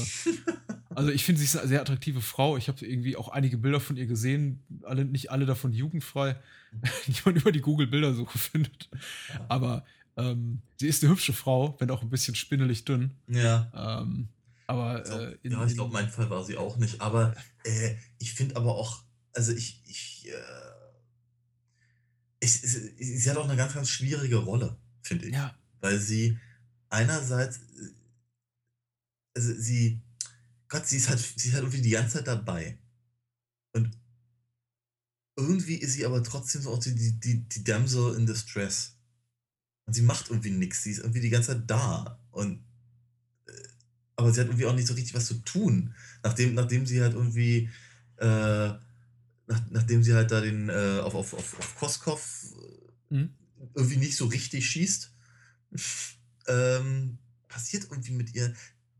Es, ich, ich, es passiert einfach nichts mit ihr. Sie ist halt aber nur, aber sie, sie ist ständig anwesend. Ja.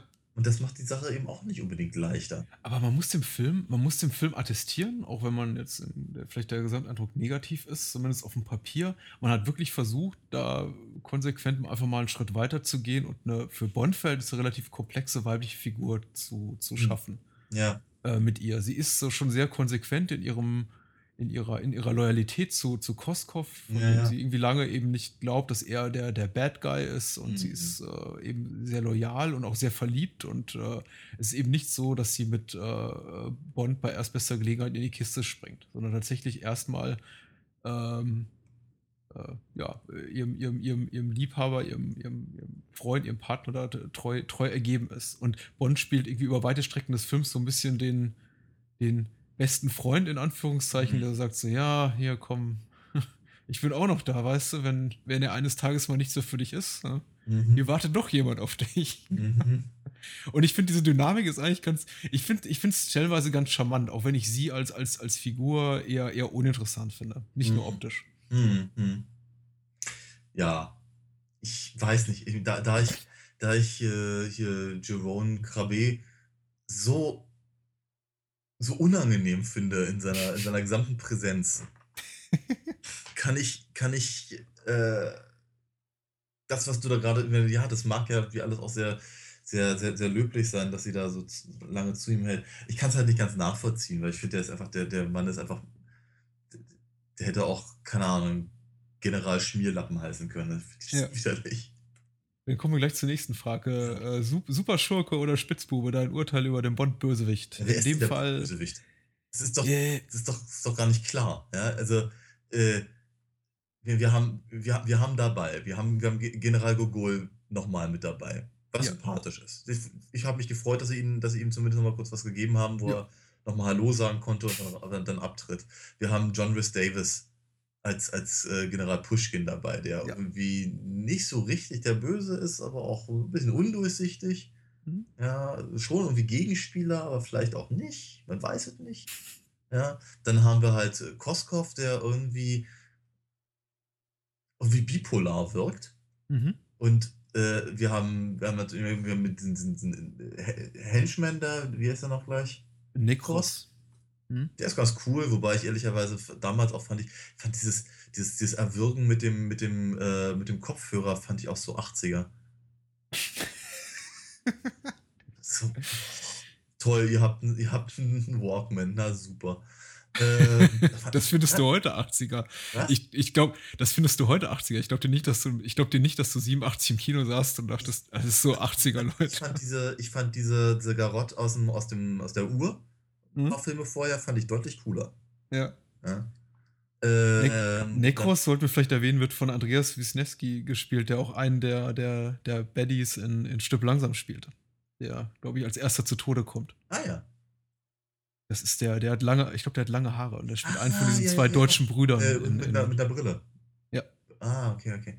Und dann natürlich hier ähm, den, äh, hier, den, den Whittaker, der mhm. ehrlicherweise der, der wieder so over the top ist, dass ich das irgendwie auch nicht ernst nehmen kann, weil es auch wieder überhaupt nicht zu passt zu dem, zu dem restlichen Ton des, des, des, des Films und mit seiner, mit seiner, mit seiner, mit seiner Superwaffe zum Schluss. Das ist doch bescheuert. Ja. Also, ja. Äh, wie war die Frage noch gleich? Superschock oder. äh, Superschock ja. oder Spitzbube? Ja, wohl eher Letzteres. Mhm. Und, zwar, und zwar in Bezug auf fast alle da. Ja. Ähm. Ja, ich. Also, Joe Don, ba Joe Don Baker werden wir noch häufiger sehen. Das ist ja, der taucht ja nicht zum letzten Mal auf. Der ja. äh, taucht den, den, wir können vielleicht an anderer Stelle drüber reden, weil den gibt der, der taucht auch nochmal in Goldeneye auf, der taucht auch nochmal in, in, in Tomorrow Never Dies auf. Mhm. Irgendwie haben die Narren dran gefressen. Mhm. Und äh, ich weiß auch nicht warum. Ich finde ihn auch ziemlich, ziemlich nervtötend. Ich würde es einfach mal als, als Schurken des Films, Hauptschurken des Films, jetzt Sheroin Krabeda als, als Koskov. Äh, verorten. Und ähm, er ist halt irgendwie nicht so der, der größenwahnsinnige Psychopath wie, wie, wie andere Bond-Schurken, die so ein bisschen glamouröser und äh, unterhaltsamer sind. Aber ich finde ihn sehr gut, wobei ich eben glaube, dass da beim jetzt in meinem persönlichen Fall viel äh, außer Text, textuelles, außer textiges Wissen da irgendwie mit reinspielt, weil ja. das ist einfach ein Schauspieler, der gehörte so zur Stammbesetzung aller Paul Verhoeven-Filme, ja, die er in den Niederlanden gemacht hat. Der spielte die Hauptrolle im, im Vierten Mann, im Soldaten von Oranien, im, in Spatter spielt er, eine Haupt, spielt er eine der Rollen. Der, der war einfach, ich, ich mag einfach den Schauspieler wahnsinnig gerne aus den ganzen Verhoeven-Filmen. Und ich finde ihn toll. Ich finde ihn, glaube ich, deswegen toll. Hm. Nicht so sehr aufgrund der Rolle, die er da spielt. Okay.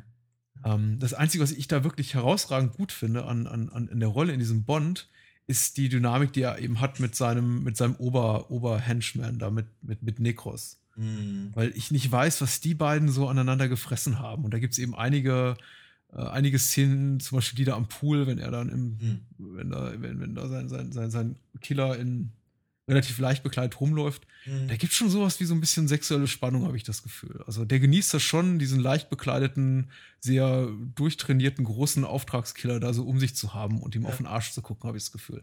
Ja. Also Koskov genießt das. Ja, und das fand ich schon interessant. Mhm. Ich meine, wäre nicht der erste ähm, Schurke mit äh, ähnlichen Anwandlungen und irgendwie ist es auch immer so ein bisschen klischeebeladen, Schurken diesen Charakterzug zu geben. Ich finde das jetzt auch nicht positiv per se. Mhm. Aber es ist eben so subtil noch gehandhabt, finde ich, dass mhm. es nicht aufdringlich wirkt und das finde ich, finde ich ganz smart gelöst. Ja. Aber ja, Superschurke, ich finde auch, also zum Superschurken reicht es nicht ganz. Ich finde, was, was, was, was mich halt wird, ich, ich finde ihn halt einfach nur schmierlappig, aber das, das, mag, immer in der, das mag immer in der Rolle liegen. ähm, und, äh, aber eigentlich, eigentlich finde ich das ja äh, so, kann man, glaube ich, das raushören aus den meisten äh, unserer, unserer Unterhaltungen über die Filme. Ähm, eigentlich finde ich es immer, immer positiver, wenn die nicht unbedingt so eine riesen Superschurken sind. Mhm. Ja, ich ich stehe halt eigentlich mehr auf die, auf die kleineren äh, Spionagegeschichten. Mhm. Und nicht unbedingt auf das irgendwie, keine Ahnung, ich baue ein riesen Raumschiff und vernichte die Sonne. Huah, ja, weil dann die Strompreise irgendwie ins Unermessliche schießen oder irgendwas. Äh, diese ganzen, diese, diese Sachen, das, das mag ich gar nicht so sehr. Von daher müsste eigentlich Koskov durchaus äh, äh, also, wenigstens auf, der, auf derselben Ebene für mich funktionieren wie hier, ähm, äh, na, Dingenskirchen. Nenn mit dem Bond und ich sag dir, wie du meinst. Ja, ja, ich überlege welcher das war. Äh, Moor, Moorbond der mit der, mit der, mit der Eiskunstläuferin da. Ah. Der Schauspieler, der auch mal Bond sein sollte und später Donovan gegeben hat bei, bei Indiana Jones. Jetzt bitte. Oh Gott. Ja, eben. Ja. Ja, jedenfalls. Ja, ja genau. Ähm, also eigentlich müsste Koskoffer durchaus für, für, für mich funktionieren. Aus irgendeinem Grund tut das aber nicht. Mhm. Ähm, kommen wir zum liebsten Gadget. Glaubst du eins? Das heißt, what did you expect? An exploding pen, so heißt äh, die Frage. Ja. Es gibt, es gibt Gadgets, ja, im weitesten Sinne. Also, äh, äh, es gibt, wir haben, wir haben wieder einen Aston Martin, der mit allen Schikanen ausgestattet ist. Mhm. Auch für mich so eine Szene, die eigentlich eher in Moorbond passt, mit, ja. äh, mit, mit Lasern und so und so. Aber nicht, nicht schlecht. Dann haben wir, was haben wir noch? Den, den Schlüsselanhänger mit integriertem Gasauslöser mhm. und Bombe. Äh, dann äh, ja, dann gibt es, glaube ich, noch etwas, was Q zeigt, aber nicht zum Einsatz kommt, der, der Ghetto Blaster aka mit dem Raketenwerfer drin. Und ja, das war es eigentlich, glaube ich, auch fast schon. Ja, ich ja. glaube, sie, sie, sie, sie haben das alles eher, eher zurückhaltend äh, gemacht. Ich, ich, ich, ich weiß nicht so genau, ob das eben nicht auch eins von diesen, und da muss ich jetzt schon wieder an die, äh, an die, an die Craigs gemahnen, mhm. ähm, ich glaube, das ist auch mal so ein Punkt. Ne? Je, je, je, weniger Gadgets, umso, umso ernsthafter nimmt die Kritik die Bond-Filme. Und das geht dann so ein paar, ein paar Filme wahnsinnig gut, dann müssen sie die Gadgets wieder rausholen, weil alle vermissen sie. Meine These ist ja für Spectre, Hm. ich bin super gespannt drauf, auf Ich den. Film und den auch gemeinsam mit dir zu gucken, Ja. dass die die Gadgets wieder rausholen. Natürlich tun sie das. Haben sie auch, haben sie auch schon am Ende von, vom, vom, äh, vom letzten Quark. Ja, ja, ja. Und, und, und Daniel Craig hat so oft in Interviews in den letzten Monaten gesagt, ach, er würde auch gerne mal wieder so die leichtere Seite an Bond äh, entdecken und äh, Ich muss ganz ehrlich sagen, ich habe vor, vor Mission Impossible 5 haben sie den, den neuesten Trailer äh, von, ähm, von Mhm. Spectre rausgegeben und ich dachte mir, nee, oder? Das, das macht ihr jetzt nicht wirklich. Ich hab, mir schwant da wirklich ganz Übles. Ich hab, ich, ich mag's noch, also, aber ich will, will nicht zu sehr unken. Aber ich, ich, befür, ich befürchte, das wird ganz furchtbar nach hinten losgehen. Also bei, äh, ich glaube, mit den Gadgets tun wir uns relativ leicht. Das ist äh, für mich der Aston Martin. Ja. Gibt ja auch keinen anderen. Ja. Also, Außer, außer du stehst auf dem Schlüsselanhänger. nö. Was, was smart gelöst ist. Ich meine, es ist halt einfach etwas, was es wirklich gibt und Mhm. äh, ich weiß nicht, eine super Gelegenheit für Product Placement. Ich glaube, von Philips ist der Ja, oder Ich sowas. glaube, ja, also, ich, ich, also der, der, der Schlüsselanhänger, ich glaube, der war mir auch wieder zu, der war mir schon wieder zu murig mit, mit Ja. Rule Britannia und so, weißt du? Ja. Ähm, ich fand, äh, ja, mein erster Gedanke war, das ist, ist, ist ganz smartes Product Placement. Ich fand das Ding nicht, nicht, nicht irgendwie beeindruckend gelöst, aber es war eben damals so, so, so ein Gadget, das ich mich auch noch gut erinnern kann aus meinen Kindheitstagen, was eben auf den Markt damals kam. Das waren diese, diese Schlüsselanhänger, die einen anpfeifen, wenn man mal wieder seinen, seinen Schlüssel Ja. äh, äh, irgendwo verlegt hat. Und Ja. ich fand es lustig, das unterzubringen, einfach in, in, in, in einem Mhm. Film und dem einfach eine andere Funktionalität zu geben. Aber ja. ja, cool ist anders. Ähm, your Move, Mr. Bond. Dein Lieblingsmoment oder Lieblingsszene. Schwierig bei einem Film, den du nicht gut fandest. Aber vielleicht hast Ja. du auch was drin gefunden, was du gut Nee, ich, fandest. ich, wir hatten wir hatten es ganz am Anfang gesagt. Ich, ich äh, fand, der Film hatte, also als, als äh, im Prinzip wirklich der gesamte Anfang auf, auf, auf Gibraltar hat mich sehr, sehr positiv gestimmt. Und dachte mir, oh ja, Mhm. das könnte das könnt was werden. Äh, aber er verliert mich eben auch genauso schnell wieder. Und ähm, aber genau das hat mir am besten gefallen. Mm. Ja, oh, wo fange ich an, wo höre ich auf? Ich finde, äh, ich, es, es, es gibt eine Menge, äh, der, aber ich glaube auch, das Code Opening ist für mich das Beste. Ich bin äh, mich haben einige Sachen relativ überrascht, nämlich dass, äh, dass, dass sie eigentlich viele so Bond-Standards an Action-Szenen verbraten haben, die Schiefverfolgungsjagd und Autoverfolgungsjagd und Fallschirmsprung und alles war irgendwie schon mal da, nichts wirklich Neues, aber trotzdem haben sie es, haben gut gemacht und äh, insbesondere eben in diesem Code-Opening, also die ersten Momente, der erste Moment, dem man Dalton als Bond sieht, ist für mich auch das Beste. Und dann gibt es natürlich die Sachen, die mir auch gut gefallen haben. Dass, dass jeder, jeder Bond hat irgendwie so ein, so ein so eine Sache oder einen Stunt, bei dem jeder sagt, wow, irgendwie das um die eigene Achse rotierende Auto oder was ich. Und für den Bond haben sie, glaube ich, halt irgendwie durften sie irgendwie ein paar echte Harrier-Jets durch die, durch die Gegend fliegen. Hm. Äh, und das war zum damaligen Zeitpunkt, glaube ich, eine fette Sache. Also es war, es war so ein Militärflugzeug für, für, für Dreharbeiten zu bekommen. Hm. Ja, ich glaube, das war schon, war schon was Besonderes. Ich glaube, das hat heute nicht mehr so den Wow-Faktor wie damals, aber Ja. es ist, ist immer noch gut. Also es gibt einiges, aber ja, ich glaube auch, die, die ersten fünf Minuten sind für mich, äh, die, die sind richtig großartig und richtig, richtig spannend und gut gemacht. Mhm. Ähm, ja, und jetzt dürfen wir uns dann auf den nächsten Bond freuen, der, der, äh, der Stück langsam Bond nächste Woche. Der stirbt langsam Bond. Ja. Ah, ja, okay, gut. Da- Ja, ja, der, der, der, der harte Bond mit dem Michael Kamen Soundtrack und so. Ah. Ja. Ich bin, ich bin wirklich sehr gespannt, weil wie jetzt ist, äh, äh, im Laufe der Jahre habe ich sie eben irgendwie alle mehr oder weniger halt mal gesehen, mit Ausnahme eben von äh, äh, hier Lizenz zum Dödeln und, ähm, und äh, hier äh, äh, Quäntchen Trost. Ja. Die, die beiden, die beiden kenne ich halt so noch nicht und von daher bin ich eben auf die auch am meisten gespannt. Wobei ich natürlich immer wieder sagen muss, dass es mich immer prinzipiell sehr interessiert, ob ich eben die Filme anders bewerte jetzt in, in, dem, in dem Zusammenhang. Hm, hm. Wir werden nächste, nächste Woche erfahren, Ja. was du so denkst. Und äh, bevor wir verraten, worüber wir noch sprechen, Ah, Entschuldigung. Daniel, ja, wo warst du denn Also jetzt schon wieder? Bitte? Wo warst du denn jetzt schon wieder? Unterm Tisch. Entschuldigung, ich hatte, nee, ich, äh, ich dachte, wir haben das so oft gesagt, aber nee, gar, gerne noch ein 15. Mal. Dann äh, ja? sag doch mal. Wo, doch. wo, findet man dich online? Dankeschön, darauf habe ich gewartet. Vielen Dank. Ähm, man findet mich online auf www.alinafox.de wo man sich Comics von mir angucken kann, die, wie ich schon ein paar Mal jetzt erwähnte, äh, Abenteuer- und Action-orientiert sind und sich vielleicht ein kleines bisschen eben auch an Mission Impossible und sowas orientieren. Naja. ähm, und dazu gibt es auch eine Reihe von Hörspielen, die man, äh, wie mir mein, mein Regisseur neulich wieder sagte, äh, doch bitte bei mir oder ihm bestellen soll. Es gibt sie auch auf Amazon, ähm, aber noch besser ist natürlich dann das irgendwie bei Audiamo zu machen und uns auf die Art und Weise einfach ein bisschen direkter zu unterstützen. Wenn man die Sachen denn mag. Ja, und wer mag die nicht? Ja, ich weiß es nicht, weil die es noch nicht gehört haben, vermutlich.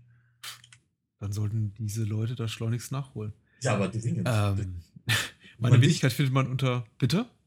Ja, genau, das fragte ich. Wo findet man dich denn? Ich wollte es mal um. Äh, www.baduskino.com ist das Blog zu diesem Podcast. Ansonsten bei iTunes und Stitcher, wo man uns auch Rezensionen hinterlassen kann. Auf facebook.com slash bahnhofskino auf äh, Bahnhofskino äh, bei Twitter, äh, was so eine Plattform ist, die ich relativ vernachlässigt habe in den ersten Jahren, die ich dort angemeldet war und in den letzten Monaten, ehrlich gesagt, ziemlich viel Gefallen dran gefunden habe, gefunden ja.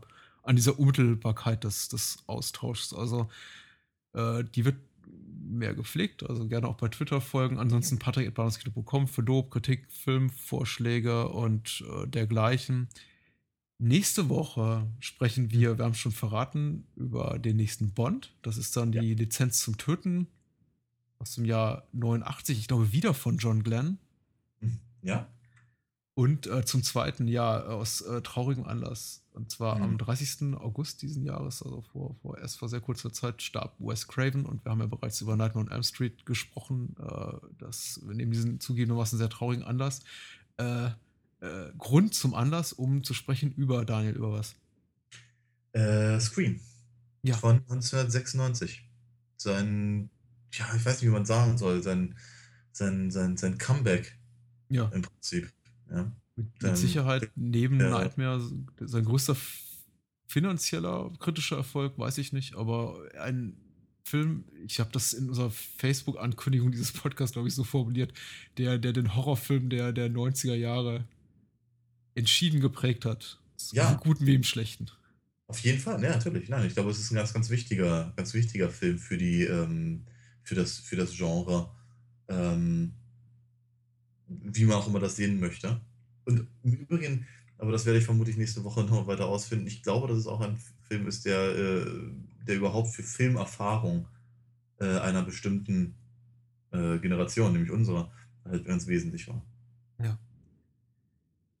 Darüber dann nächste Woche mehr. Und bis dahin äh, träumt gut, liebe Hörer. Äh, du träum auch gut, lieber Daniel. Und ja, und du erst. Du sollst das letzte Wort haben.